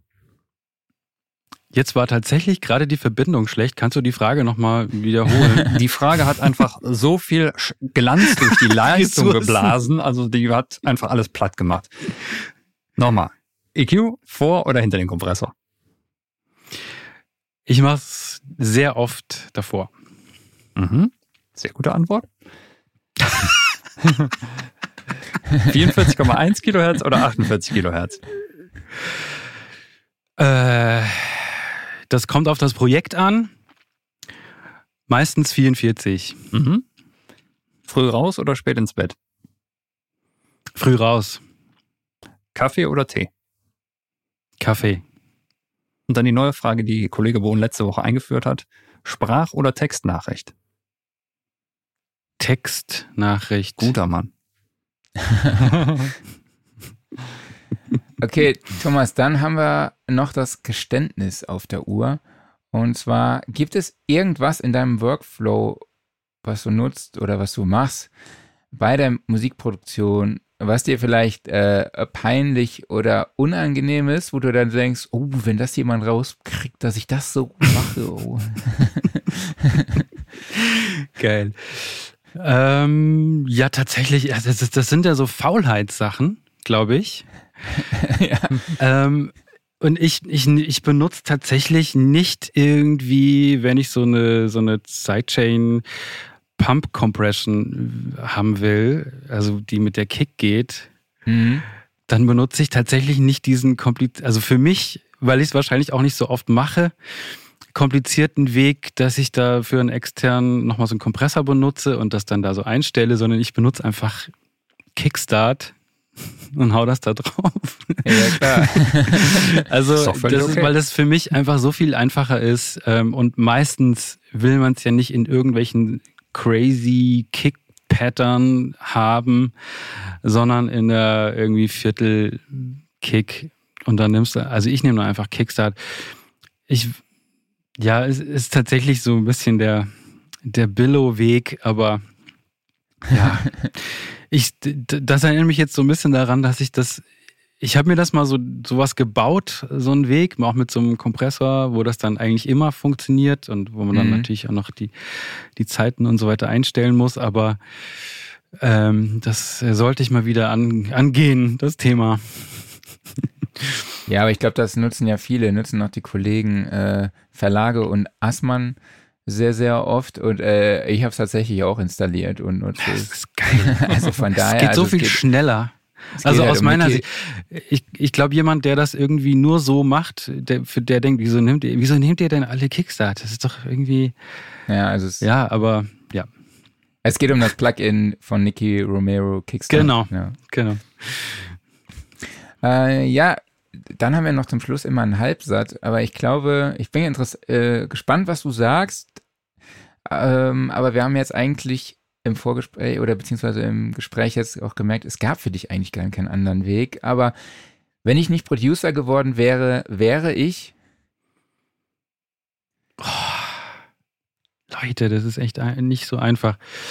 Ich wäre, äh, ich wäre wahrscheinlich Architekt, glaube ich, geworden. Da hatte ich mal okay. so ein Praktikum, was mir ganz gut getaugt hat und ich äh, haben, wir gerade schon auch schon mal drüber geredet im Vorgespräch. Das Vorgespräch, das kommt hier sehr oft. Äh, äh, wir, wir haben jetzt kürzlich ein Haus gebaut und das hat mir einfach total Bock gemacht, das da so zu planen mit und irgendwie auch so zu zeichnen und ähm, mich mit dem Architekt da so auszutauschen. Mhm. Das wäre tatsächlich sowas gewesen, das hätte ich mir tatsächlich noch vorstellen können, glaube ich, weil das so ja, ich finde es einfach geil, sowas zu planen und dann das wirklich auch so zu sehen. Das war ein schöner Moment, wo dann äh, nicht nur eine MP3 am Ende des Tages sicht, äh, hörbar war, sondern wirklich sowas, wo man dann so reingehen konnte. Das war auf jeden Fall ziemlich cool. Ja, aber ähm, ich will diesen Beruf auf keinen Fall. Dieses, der Musikproduzent ist mein Ding. Das war die perfekte Entscheidung. Sehr gut. Ja. Klaus, it's your turn. Ach ja, richtig. Hätte ich schon ganz vergessen. So, ähm, wir haben seit einigen Wochen eine Spotify-Playlist am Start und da schmeißt immer jede Woche jeder einen Song rein, den er für besonders, ja, wie eine Art klangliche Referenz hält. Was so diese typischen Referenztracks, die man sich mal beim Mix mit reinzieht. Hast du da was? Ja, ist egal. Genre ist egal. Mhm. Irgendwas, wo du sagst, das ist ein Meister. Ein Referenztrack. Meisterwerk, okay, mhm. krass. Ja. Äh, bei Oder mir wechselt es immer. Einfach. Ja, bei mir wechselt es immer. Ich, ich finde gerade richtig geil, was Roosevelt macht. Tatsächlich. Also, weil es auch so, ich habe so ein eigenes kleines Projekt, was in diese Richtung geht. Äh, ich schaue gerade mal einen Track von ihm. Gib mir kurz zwei Sekunden Zeit. Mhm. Dann google ja, Roosevelt, also ein Künstler aus Köln den ich ja. auch schon mal, in, den ich auch sehr gerne höre, der auch auf meiner Playlist steht. Und ich hatte ihn auch mal besucht in seinem Studio für ein Interview, findet ihr auf unserer Website www.soundandrecording.de. Also, falls du das hier hörst, nee, ich finde äh, Sign voll den geilen Song. Songwriting. Mhm. Äh, ich stehe gerade auch auf dieses 80er Zeug. Äh, aber ey, frag mich in einem Jahr, dann ist das vielleicht auch wieder was anderes oder so, ja, das ist, ist immer okay. so ein bisschen ähm, die, die momentan finde ich das ziemlich cool. Mhm.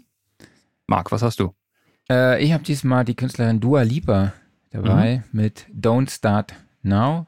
Läuft gerade auch äh, rauf und runter. Ich finde, es ist eine sehr, sehr interessante Künstlerin und der Track ist äh, auch eine elektronische Produktion, hat extrem viel Wumms und ich finde den Kontrast zwischen Refrain und Strophe sehr, sehr cool, weil es ja auch in unterschiedliche Genre irgendwie geht. Also äh, muss man sich auf jeden Fall mal, mal anhören. Sehr cool. Ja, bei mir war es ja letzte Woche Trance. Heute werden wieder die Gitarren ausgepackt und zwar Rage Against the Machine, Bomb Track der Opener okay. vom ersten Rage Against the Machine Album, Jahr 1992. Und äh, das war so ein Sound, der einem direkt mal komplett in die Fresse geschlagen hat. Und äh, dieses Album ist heute noch so geil produziert. Also es ist, es ist laut, es ist druckvoll, es ist rotzig und äh, irgendwie du merkst einfach, das sind so, so vier Jungs, äh, die einfach gerade alles geben und äh, so diesen komplett verschwitzten Rock spielen. Super Ding. Und ich habe ich hab nicht Killing in the Name aufgenommen, weil gut, das ist halt der bekannte Track von dem Album, sondern einfach Bomb-Track so als, mhm. als Opener. Jetzt geht's los. Ja. Thomas, wir sind auch schon am Ende des Podcasts angekommen, beziehungsweise am Ende des Interviews mit dir. Vielen lieben Dank, dass du dabei warst und uns einen sehr intimen Einblick auch in deine Arbeit, in deinen Werdegang und deine Einstellung gegeben hast. Also ich fand es sehr, sehr spannend. Das war heute auch wieder so ein bisschen ich sag mal, ein Laber-Thema, weil ja. sonst haben wir ja immer so, wie geht das und das und das. Äh, aber ich fand das, äh, ich finde solche Gespräche tatsächlich, wo, so persönliche Gespräche, wo es um, um, den Erfahrungsaustausch geht, immer fast noch interessanter, hm, muss ich ganz ehrlich sagen. Also ja. vielen lieben Dank, dass du dabei warst. Ich hoffe, es hat dir auch ein bisschen gefallen. Ja, vielen Dank. ähm, mir hat es total Bock gemacht. Vielen Dank für die Einladung. Ähm, ja, ich hoffe, der eine oder andere konnte irgendwas mitnehmen ähm, von den Leuten, die es jetzt gehört haben. Wenn da noch irgendwie Fragen auftauchen, könnt ihr mir das auch gerne irgendwie schreiben. Du hast ja, glaube ich, irgendwie meine, meine Homepage kommt noch irgendwo, taucht die nochmal genau. auf. In die Show Notes, ja. da könnt ihr dann, kommt ihr zum Kontakt, Thomas. Und ich soll dich noch von Dirk grüßen. Habe ich vergessen. Also der, mein Kollege aus der Redaktion, der auch schon ein Interview mit dir geführt hat. Ähm, ja mit, mit dem, über den Künstler, über die Produktion mit dem Künstler Henry and Raiders war es, glaube ich, ne? Ja. Genau, den genau. Link packe ich euch auch in die Show Notes. Ja, Thomas, nochmal vielen lieben Dank, dass du dabei warst. Ich genau, hoffe, wir können Dank. dich mal in deinem Studiokomplex in Gießen besuchen. Ja, das wäre super. Und Einfach mal das Studio im Rewe-Markt. Ja. Genau, das, das, ist schon ziemlich cool. Ja, vorher anmelden wäre gut. Genau. Dann ja, gibt's äh, guten Kaffee. Super. Ja. Ja, wir wünschen dir alles Gute, mach's gut und ich hoffe, wir sehen uns dann bald mal. Das wäre super. Vielen Dank nochmal. Mach's gut. Danke dir. Gerne. Ciao. Ciao. Ja, das war doch das richtige Thema für so einen, für so einen Geburtstag. Ja, absolut. Einfach mal entspannt erzählen, ne? Genau. Das ist äh, ja sowieso unser Ding, ne? Ja. Wie war denn überhaupt dein Geburtstag bisher so? Ja, der war äh, gut bisher. Ich hatte ein Stück Käsekuchen zum, zum Frühstück. Oh, nice. Das war ich hatte schon noch kein Highlight. Frühstück. Und ähm, ich habe einen, einen Akkuschlagbohrer bekommen. Geil.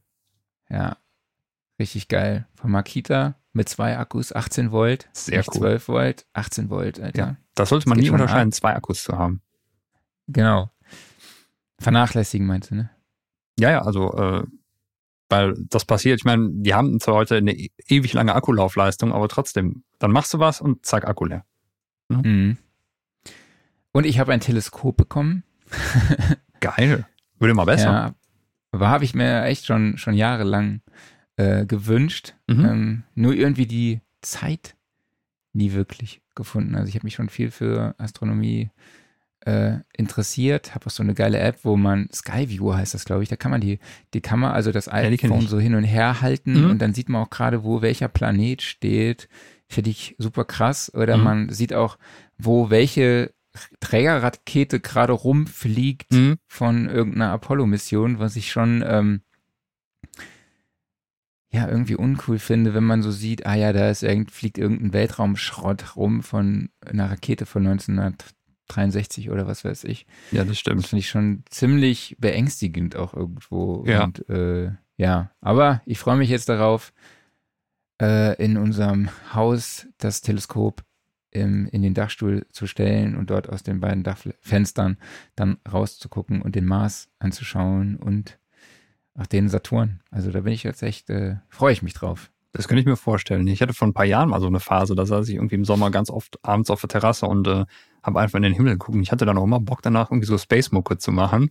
Habe ich aber nicht gemacht, warum auch immer. Ich habe irgendwie weiter draußen gesessen und Bier getrunken. Geil, äh, Thomas schreibt auch, äh, sehr, den Schlagbohrer kann man auch samplen. Stimmt, kann ich Auf machen. jeden Fall. Ich habe letzte Woche tatsächlich den Container gesampelt.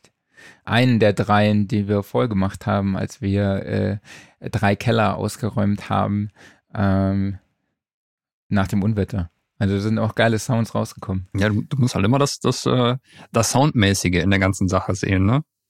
Genau.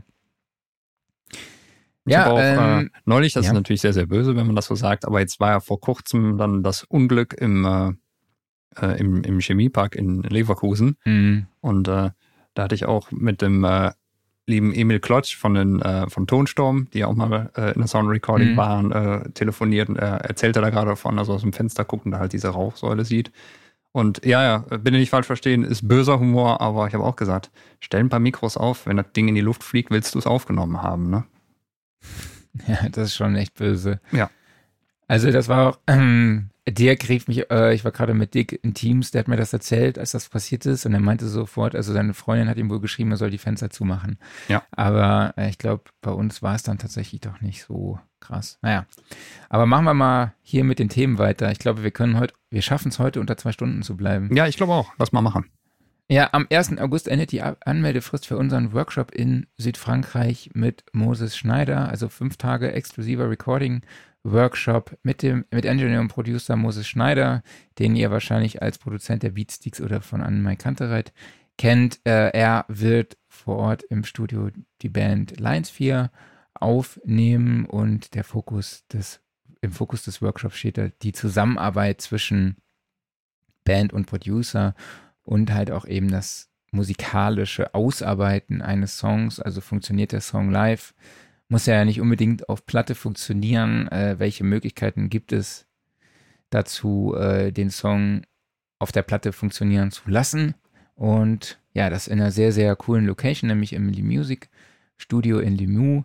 Äh, wirklich ein traumhaftes Studio, traumhaftes Anwesen mit Orangerie, mit äh, einer alten Scheune, verschiedenen Recording-Möglichkeiten, also Aufnahmeräumen. Also es ist wirklich super, super cool. Gibt, glaube ich, sogar einen alten Pool, in dem wir aufnehmen werden.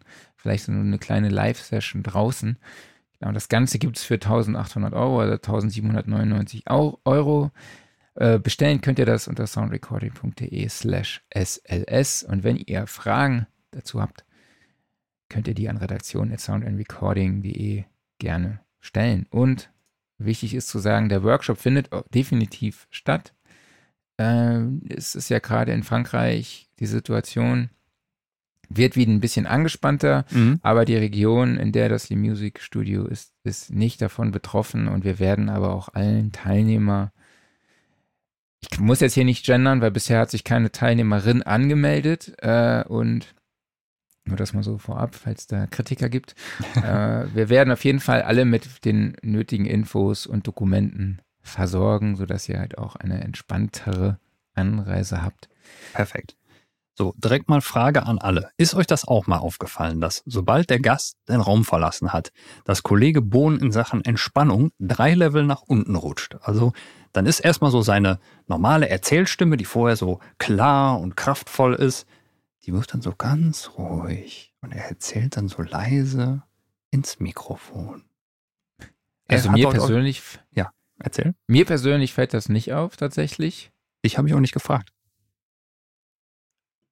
Ja, es kann natürlich damit zusammenhängen, dass ich während der Interviewsituation schon relativ angespannt bin, weil ich aufmerksam zuhöre und mir dann auch Fragen überlegen muss und deshalb ich vielleicht etwas angespannter wirke und dann vielleicht jetzt auch, wenn es so an unser Gelaber geht, etwas sanfter spreche und Das heißt aber auch, du hörst mir jetzt nicht aufmerksam zu, ne?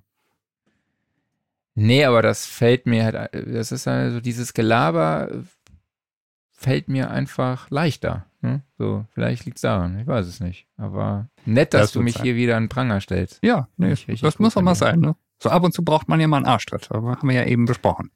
Genau, ich habe ja gesagt, ich brauche den nicht. Aber ich meine, Kritikfähigkeit ist ja auch, ich weiß ja gar Genau. nicht, ob es als Kritik gemeint ist. Ich weiß nicht, wie du das meinst. Äh, Es ist vielleicht einfach nur eine Feststellung. genau, Aber man muss ja, ein, eine Fähigkeit, die man in unserer Branche auch mitbringen muss, ist ja Kritikfähigkeit. richtig. Ja, guck mal hier, hier, hier, da, so. Thomas schreibt Ja, direkt, Marc, Marc macht das macht das. gut. Danke, Macht lieber Danke, Thomas. Vielen lieben Dank.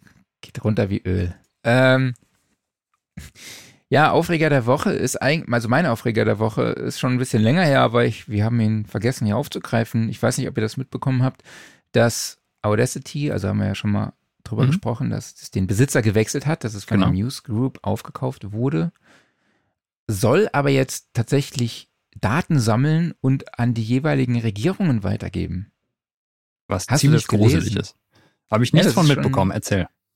Ja, also das muss wohl jetzt, also es geht darum, wie gesagt, dass Audacity dann äh, datenschutzrechtlich auch die, das Material einfach, wenn es benötigt wird, an, oder wenn ein Verdacht besteht, dass es benötigt wird von der Regierung, dann halt einfach eingesackt werden kann. Also dass äh, Audacity dann diese Daten an die Regierung weiterleitet. Und das heißt, die IP-Adresse wird erst einmal gespeichert. Jetzt, Moment mal, lass mich mal ganz kurz zwischenfragen. Audacity ist ja nichts anderes als äh, ein Editor, den du auf deinem Rechner hast. So, da kommen die ja erstmal nicht dran an meine Daten. Also, oder was wollen die von mir haben? Ja, also ich gehe da, also so wie ich es verstehe, ähm, ist alles, kann alles, was du in Audacity importierst oder halt auch dort aufzeichnest, dann an die Regierung übermittelt werden. Also ich weiß ja nicht, mit welchem äh, Tool die Geheimdienste so arbeiten. Ich gehe davon aus, dass sie nicht mit Audacity arbeiten. Wobei, da habe ich eine kleine Anekdote. Ich weiß nicht, kennt ihr Bad Blood, die Netflix-Serie? Nee. Super geile, äh, super geile Serie, solltet ihr euch auf jeden Fall anschauen. Ähm, sehr, sehr spannend. Und dort arbeiten die Polizisten tatsächlich mit Audacity, um äh, Gespräche aufzuzeichnen Oh, über geil. Äh, irgendwelche, äh, hilf mir mal kurz weiter, über irgendwelche Mikrofone, die irgendwo äh, unwissenderweise Ja, also Wanzen zum. Beispiel, ne? Wann, genau, Mhm. Dankeschön, Dankeschön. Und diese Wanzen zeichnen sie mit Audacity auf. Fand ich großartig. Sehr geil. Wie- Und jetzt ist Audacity die Wanze geworden. Genau, jetzt ist Audacity quasi eine weltweite Wanze und Aber- übermittelt eben die Daten. Finde Ich ich verstehe es ehrlich gesagt nicht, weil du, wenn du da jetzt ein ewig großes Recording machst, ich meine, es hat ja keiner einfach mal eben so Schreibzugriff, äh, auf Lesezugriff auf deine Platte. Klar, mit entsprechenden Tools Mhm. geht das, ja, aber das hieße ja im Endeffekt, wenn sie das so instant übermitteln könnten, müssten sie die ganze Zeit alles mitschneiden. Das heißt, Audacity müsste das alles rausstreamen, was keine Firewall der Welt einfach mal so einfach zulässt. Ähm, Mhm. also das finde ich ganz, ganz merkwürdig. Ich könnte mir vorstellen, dass das Ding vielleicht im Hintergrund einfach so ein bisschen User-Daten sammelt im Sinne von der Dateiname einer importierten Datei oder sowas, okay, ne? Oder halt, was ja inzwischen sehr, sehr viele Programme machen, also zum Beispiel die Sachen von Native oder von Isotope, wo du dann zustimmen kannst, okay, hier sollen so gewisse Nutzerdaten übermittelt werden, sprich, irgendwie die und die Funktion wird besonders oft benutzt, ne? Aber dass halt wirklich Inhalte übermittelt werden, das kann ich mir nicht wirklich vorstellen. Also es geht da tatsächlich, natürlich ist das Ganze auch gerade vor Gericht wegen ähm, Datenschutzbestimmungen Mhm. und, und, und. Aber es ist tatsächlich im Gespräch, dass äh, Audacity auch offline die Daten sammelt und dann halt auch bei Bedarf einfach an die Regierung weitergeben darf an der, auf der ganzen Welt. Das finde ich Also es interessiert mich. Ich werde mir das auf jeden Fall auch nochmal genau reinpfeifen. Ähm, ja. Aber sollte das so sein, ja gut, dann ist es noch ein Grund, Audacity nicht zu benutzen, abgesehen von der Benutzeroberfläche. Aber Ey, ohne Witz, ich dachte ja immer, Audacity ist ein gutes Podcasting-Programm, ne, mit Editieren, aber neulich war ein, äh, ein Kollege von mir bei mir und es ist mir dann schon aufgefallen, dass es ein Problem ist, wenn man alle Audiosignale destruktiv die ganze Zeit bearbeiten muss, ne? Mhm. Das fand ich, war mir gar nicht so bewusst, dass das mit Audacity, dass da auch gar keine non-destruktive Audiobearbeitung möglich ist. Aber naja, das nur mal kurz am Rande. Aber kommen wir zu deinem Aufreger der Woche. Ja, mein Aufreger der Woche ist so ein, also einfach so ein allgemeines Ding und das kann ich auch gar nicht genau festmachen an irgendwas Speziellem, aber es sind Netzteile. Und zwar, ich habe irgendwie den Eindruck, dass ja, wenn man sich mal so ein neues Gerät kauft, das ist natürlich dann meistens auch ein Netzteil dabei. Und irgendwie denke ich, die werden immer billiger. Und äh, klar, die, die funktionieren, die tun ihren Dienst, aber teilweise habe ich halt auch bei großen Herstellern irgendwie so ein bisschen Angst, das Ding einzustecken, weil das einfach, es wirkt nur noch so plastikmäßig und da hängt so ein dünnes Drähtchen dran, wo ich denke, okay, da muss ich noch einmal dran knicken, dann ist das Ding durch. Ich mhm. weiß es nicht. Also vielleicht ist da dran astreine Technik verbaut und es ist einfach nur irgendwie ein billiges Plastikgehäuse oder sowas. Aber es macht einfach keinen guten Eindruck, finde ich. Und äh, einfach so dieses, ja, so eine gewisse Wertigkeit vermitteln. Also gerade beim Netzteil, was ja eben einfach so, ja, das versorgt halt das Gerät mit, mit Strom oder du musst auch keine Angst haben, dass dir die Bude abbrennt, weil irgendwie das Netzteil in Flammen aufgeht. Was, das hatte ich bis jetzt zum Glück nur ein einziges Mal. Aber ja. äh, irgendwie, das, das schafft halt so ein bisschen Vertrauen. Und äh, ich meine, so ein Netzteil ist ja auch nicht teuer für den Hersteller. Aber ich finde, da könnte er dann mal einen Euro mehr ausgeben, um einfach zu sagen, so, hey, guck mal hier, um dieses Teil, da musst du dir keine Sorgen machen, das ist ein super Netzteil und äh, ja, das wird auch 20 Jahre halten oder noch länger. Aber irgendwie ist das irgendwie, ja, nee. Die wirken nicht irgendwie mehr seriös auf mich. Okay. Jo, was haben wir noch? Was steht an? Workflow der Woche, ne? Mhm. Ähm, kennt ihr oder kennst du Akustika Audio? Ja, vom Namen her, aber ich habe noch nichts von ihnen benutzt. Also ich konnte, habe für die nächste Ausgabe äh, Audio, äh, Akustika Audio Sienna Rooms getestet. Ist eine, ein Plugin zur, Raumsimulation, zur Raumsimulation für Kopfhörer und kann, glaube ich, drei oder vier unterschied drei unterschiedliche Regien simulieren mit unterschiedlichen Speakern. Also da war wirklich alles dabei von NS10 über Bowers und Wilkins oder Adam und äh, ja, ich glaube, es sind auch 180 Kopfhörer einfach dabei, Kopfhörersimulationen. Okay. Bayer Dynamik, Behringer, Fokal, Head, Neumann, alles Mögliche. Und ja, es schafft halt, simuliert halt den Phasengang der jeweiligen Regie und man kann praktisch dann Referenz hören, also seinen Mic Referenz hören. Man packt das Ding auf einen Masterbus und ich, es ist auch eine Emulation für ein Küchenradio dabei oder ein Autoradio. Also es krass. ist wirklich äh, ziemlich, ziemlich krass umfangreich auf jeden Fall. Also das ist so ein bisschen Kost so wie, wie Waves NX, oder? Ja, so ähnlich, halt noch nicht binaural. Ne? Ah, okay. Hm. Genau, also du kannst dich den Kopf drehen oder so. Hm, okay. Äh, und du kannst halt mehrere Regien da äh, simulieren. Mhm. Kostet 149 Euro. Genau. Ich, man muss es halt nur, wenn man, wichtig ist halt zu wissen, dass wenn man dann seinen Mix bounce, dass man es dann vom Masterbus wieder runternimmt, mhm. weil sonst äh, rechnet man halt diesen Phasengang einfach rein. Äh, aber ich finde es trotzdem ja, ich weiß es nicht. Also dieser Gedanke, unterwegs zu mischen und dann das Gefühl zu haben, man mischt auf einer geilen Anlage. Und es ist auch wirklich so, das Ding macht was. Also es gibt da so eine so einen Depth, Depth-Regler, also mhm. Tiefenregler. Dadurch äh, hat man auch, wenn man daran regelt, dann hat man auch wirklich das Gefühl, man kommt näher zur Abhöre oder man geht weiter weg. Also das heißt, es mhm. simuliert halt wirklich Luft. Ne? Also mhm. das ist schon wirklich, es entsteht schon eine krasse Räumlichkeit.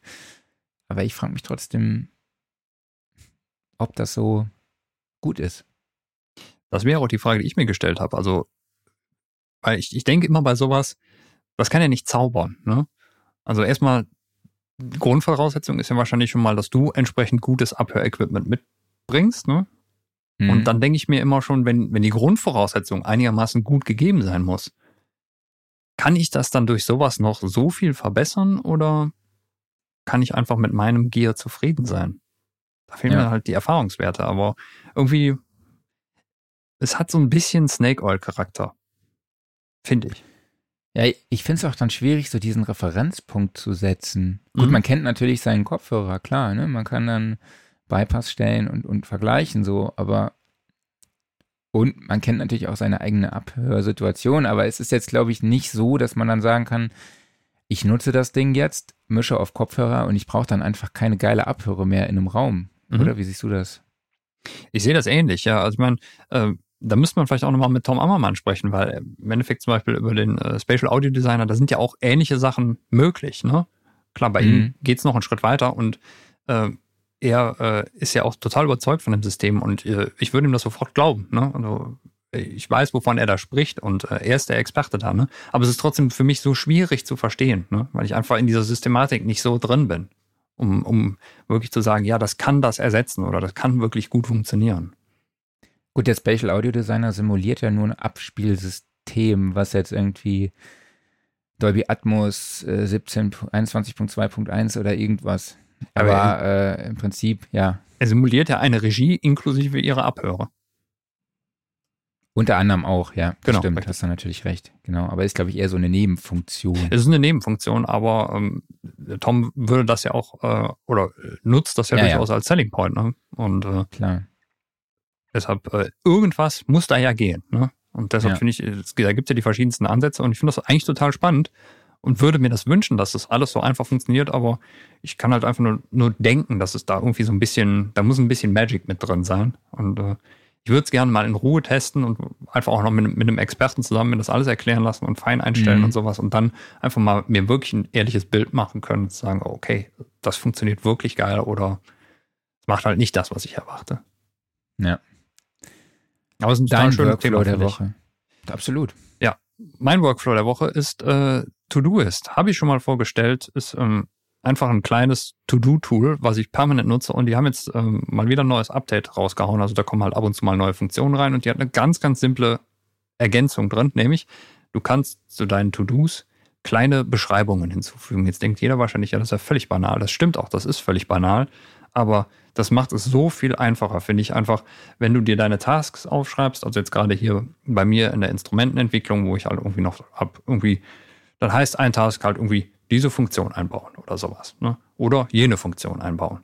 So, und ähm, du konntest vorher in den Kommentaren dazu, also du kannst eine, eine, ein To-Do auch kommentieren, wenn du da mit mehreren Leuten dran arbeitest, da konnte man sich dann halt genauere Erklärungen nochmal dazu schreiben. Aber das war halt irgendwie so sehr, sehr un, unpraktisch einfach. Und jetzt kannst du halt einfach eine Beschreibung kurz dazu machen, so irgendwie zu der Funktion auch schreiben, ja, hier musst du das und das machen und bitte noch das und das beachten und sowas. Und das ist so eine Arbeitserleichterung. Also ein Grund weiter, äh, To-Do-List zu benutzen. Ja, auch einen interessanten Workflow der Woche hat Thomas Schimmer. Sein Workflow der Woche, das Hotelzimmer für nur 15 Minuten am Tag zum Einkaufen verlassen zu dürfen und dann wie ein Irrer durch den Supermarkt zu rennen, ohne sich dort auszukennen. Corona-Regeln. Ja, das Journalisten dürfen, glaube ich, am, ja, die dürfen nur äh, 15 Minuten am Tag ihr Hotelzimmer verlassen, neben der Arbeit. Mhm. Das ist schon, Krass. ist schon heftig. Ja, Offline-Modus. Da habe ich diesmal was ziemlich Interessantes zu präsentieren, nämlich Song Exploder.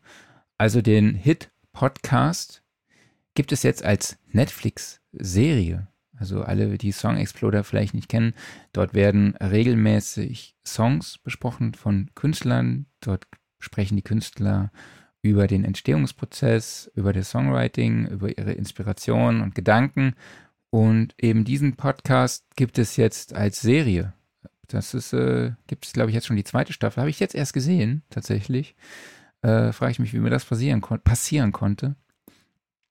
Ähm, unter anderem, ich habe eben schon die Künstlerin Dua Lipa angesprochen. Sie ist da mit dabei und dann gibt es noch die Killers, die davon erzählen, wie When You Were Young entstand. Außerdem dabei sind Nine Inch Nails, R.E.M., Alicia Keys und noch drei, vier weitere Künstler. Also das werde ich mir auf jeden Fall mal reinziehen. Song Exploder bei Netflix.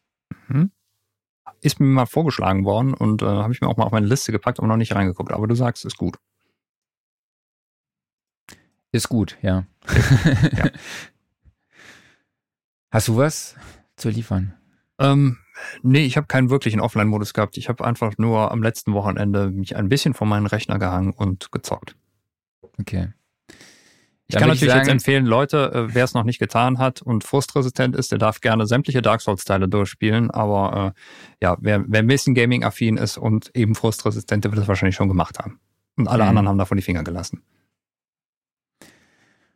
Du hast ja gesagt, wir würden den Gear Corner so lieblos behandeln im Moment. Da mhm. war ich komplett anderer Meinung. Also spende jetzt dem Gear Corner doch mal ein bisschen Liebe.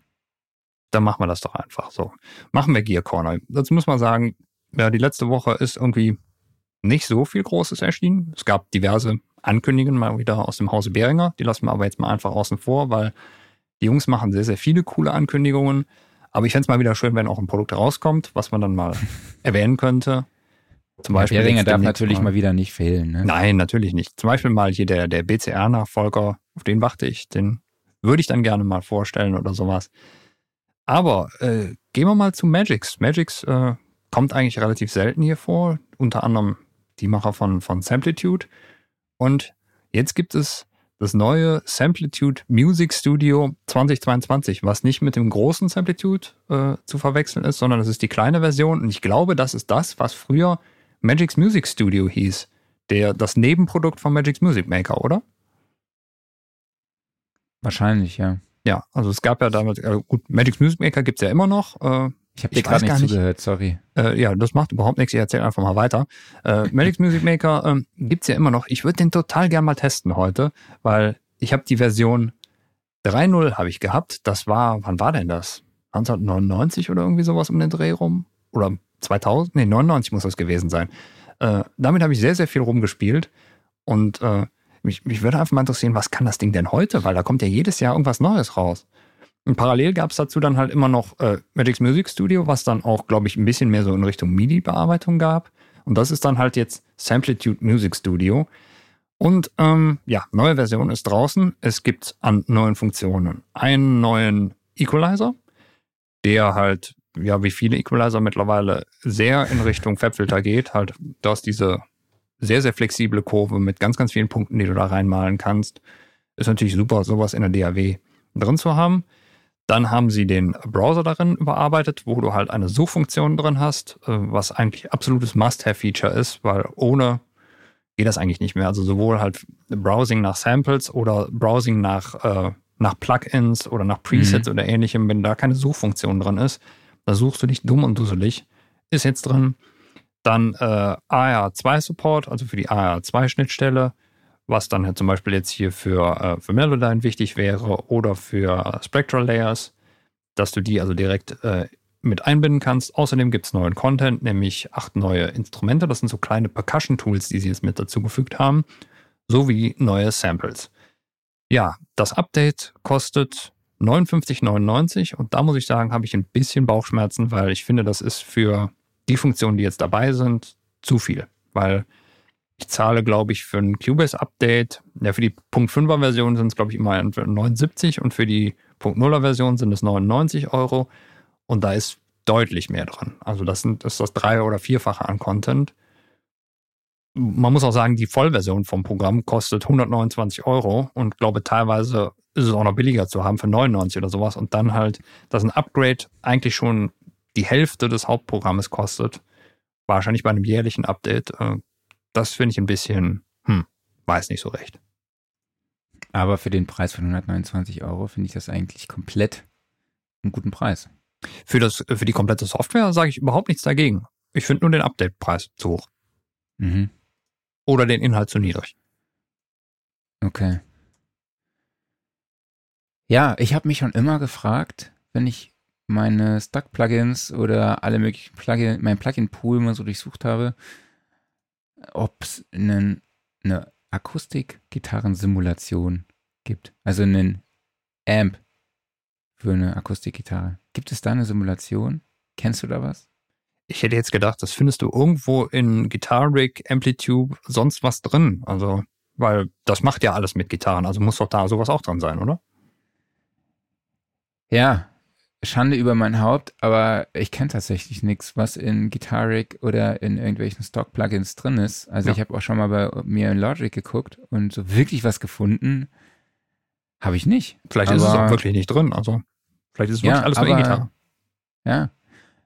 Gut, viele nehmen natürlich die Eier einfach auf. Ne? Mhm. Das reicht ja dann auch teilweise. Und aber Nembrini Audio bringt jetzt mit Acoustic Voice ein Preamp Plugin für die Akustikgitarre an den Start. Und das werde ich mir auf jeden Fall mal, mal anschauen. Und es soll sogar virtuell legendäre Gitarren simulieren, wie beispielsweise die Gibson L, was die L00 oder äh, J, J80 oder Martin-Gitarren oder Guild-Gitarren, Taylor-Gitarren. Also da bin ich schon sehr, sehr gespannt. Es simuliert auch verschiedene Mikrofone, wie das Audi, Audix ADX51 oder Biodynamic M201 oder Shure SM57. Gibt auch verschiedene Effekte wie Kompressor, Chorus, Vibrato, Delay, Reverb, eigentlich alles, was man so braucht. Wird es auch als App geben. Und der Einführungspreis beträgt 39 US-Dollar. Statt später natürlich dann 99 US-Dollar. Ich frage Mhm. mich immer, warum. Das, es ist irgendwie, der Einstiegspreis ist immer ein Drittel von dem, was es dann später kosten wird. Ja. Naja, hier geht man halt auf Masse, ne? Bis zum Ja, 8. stimmt. August. Müsst ihr Gas geben. Tomek T-Box schreibt zum Beispiel auch, bin auch äh, Cubase-User 10.5, aber das Update äh, 11 sehe ich nicht als notwendig. Was mich stört, ist die MIDI-Learn-Funktion für Controller, die ist veraltet. Ähm, das ist tatsächlich dann, glaube ich, echt so ein bisschen userabhängig. Ähm, ich würde es nämlich genau andersrum sehen. Ich fand, dass das 11er Update war seit langem mit das beste Update, was sie da gebracht haben. Aber ähm, da waren halt auch ein paar Sachen drin, die ich unbedingt haben wollte, wie unter anderem halt den Supervision als neuen Analyzer, aber für den alleine hätte ich die 99 Euro gezahlt. Aber das ist, ist wenn, wenn man halt aus einer anderen Richtung kommt oder äh, einfach da vielleicht schon bestens ausgestattet ist oder andere Schwerpunkte setzt, dann ist es halt für einen auch viel zu teuer. Und ich bin komplett deiner Meinung, ja, die MIDI-Learn-Funktion ist katastrophal. Also die muss dringend mal verbessert werden, zum Beispiel so Richtung Ableton oder sowas. Das ist einfach so Klick und gelernt und geht. Ne? Jo, dann würde ich sagen, machen wir einen Sack zu für heute, ja? Würde ich auch sagen. Guck mal, wir haben es geschafft. Eine Stunde 52. Ja, eine der kürzesten Folgen in der, in der, innerhalb der letzten Monate. Aber war eine sehr, sehr schöne, kurzweilige Folge. Hat mir gut gefallen. Ja, mir auch. Hat Spaß gemacht. Heute an meinem Geburtstag war das genau die richtige Nummer. Gut. Ja, Dann dann, ich vielleicht nochmal, Was wolltest du sagen? ich wollte sagen, dass ihr uns alle abonnieren sollt, dort, wo ihr uns sowieso schon folgt. YouTube, Facebook, Spotify, Apple Podcasts und Co. Lasst uns überall Kommentare und positiven, positive Bewertungen äh, da. Und ansonsten würde ich sagen, wir hören und sehen uns nächste Woche wieder. So machen wir das. Vielen, vielen Dank an euch alle, dass ihr dabei wart. Vielen, vielen Dank an Thomas, dass er dabei war. Vielen Dank an mich. Habe ich gerade ernsthaft mich gesagt? Ich habe mich gesagt. Ich wollte Marc sagen, aber es ist ein mich rausgekommen. Vielleicht finde ich mich toll heute. Ich weiß es nicht. Aber Vielen nein. Dank an mich. Vielen Dank an dich, Marc. So, das wollte ich sagen. Dich, Marc. Da ist mich draus geworden. Vielleicht bin ich doch ein Egoist. An dich, Marc. Genieß deinen Geburtstag. Ähm, mach dir einen schönen Tag. Mach vielleicht auch einfach mal frei, trinken Bier. Äh, aber nein, du musst noch eine Ausgabe fertigstellen. Ja, wir Ja, haben uns alle schon. lieb und sehen uns nächste Woche wieder. In diesem Sinne, tschüss. Klaus, das hast du, wie du das so sehr schön gesagt hast eben, da bin ich komplett bei dir. Danke. Ciao, macht's gut. Macht's gut, ciao.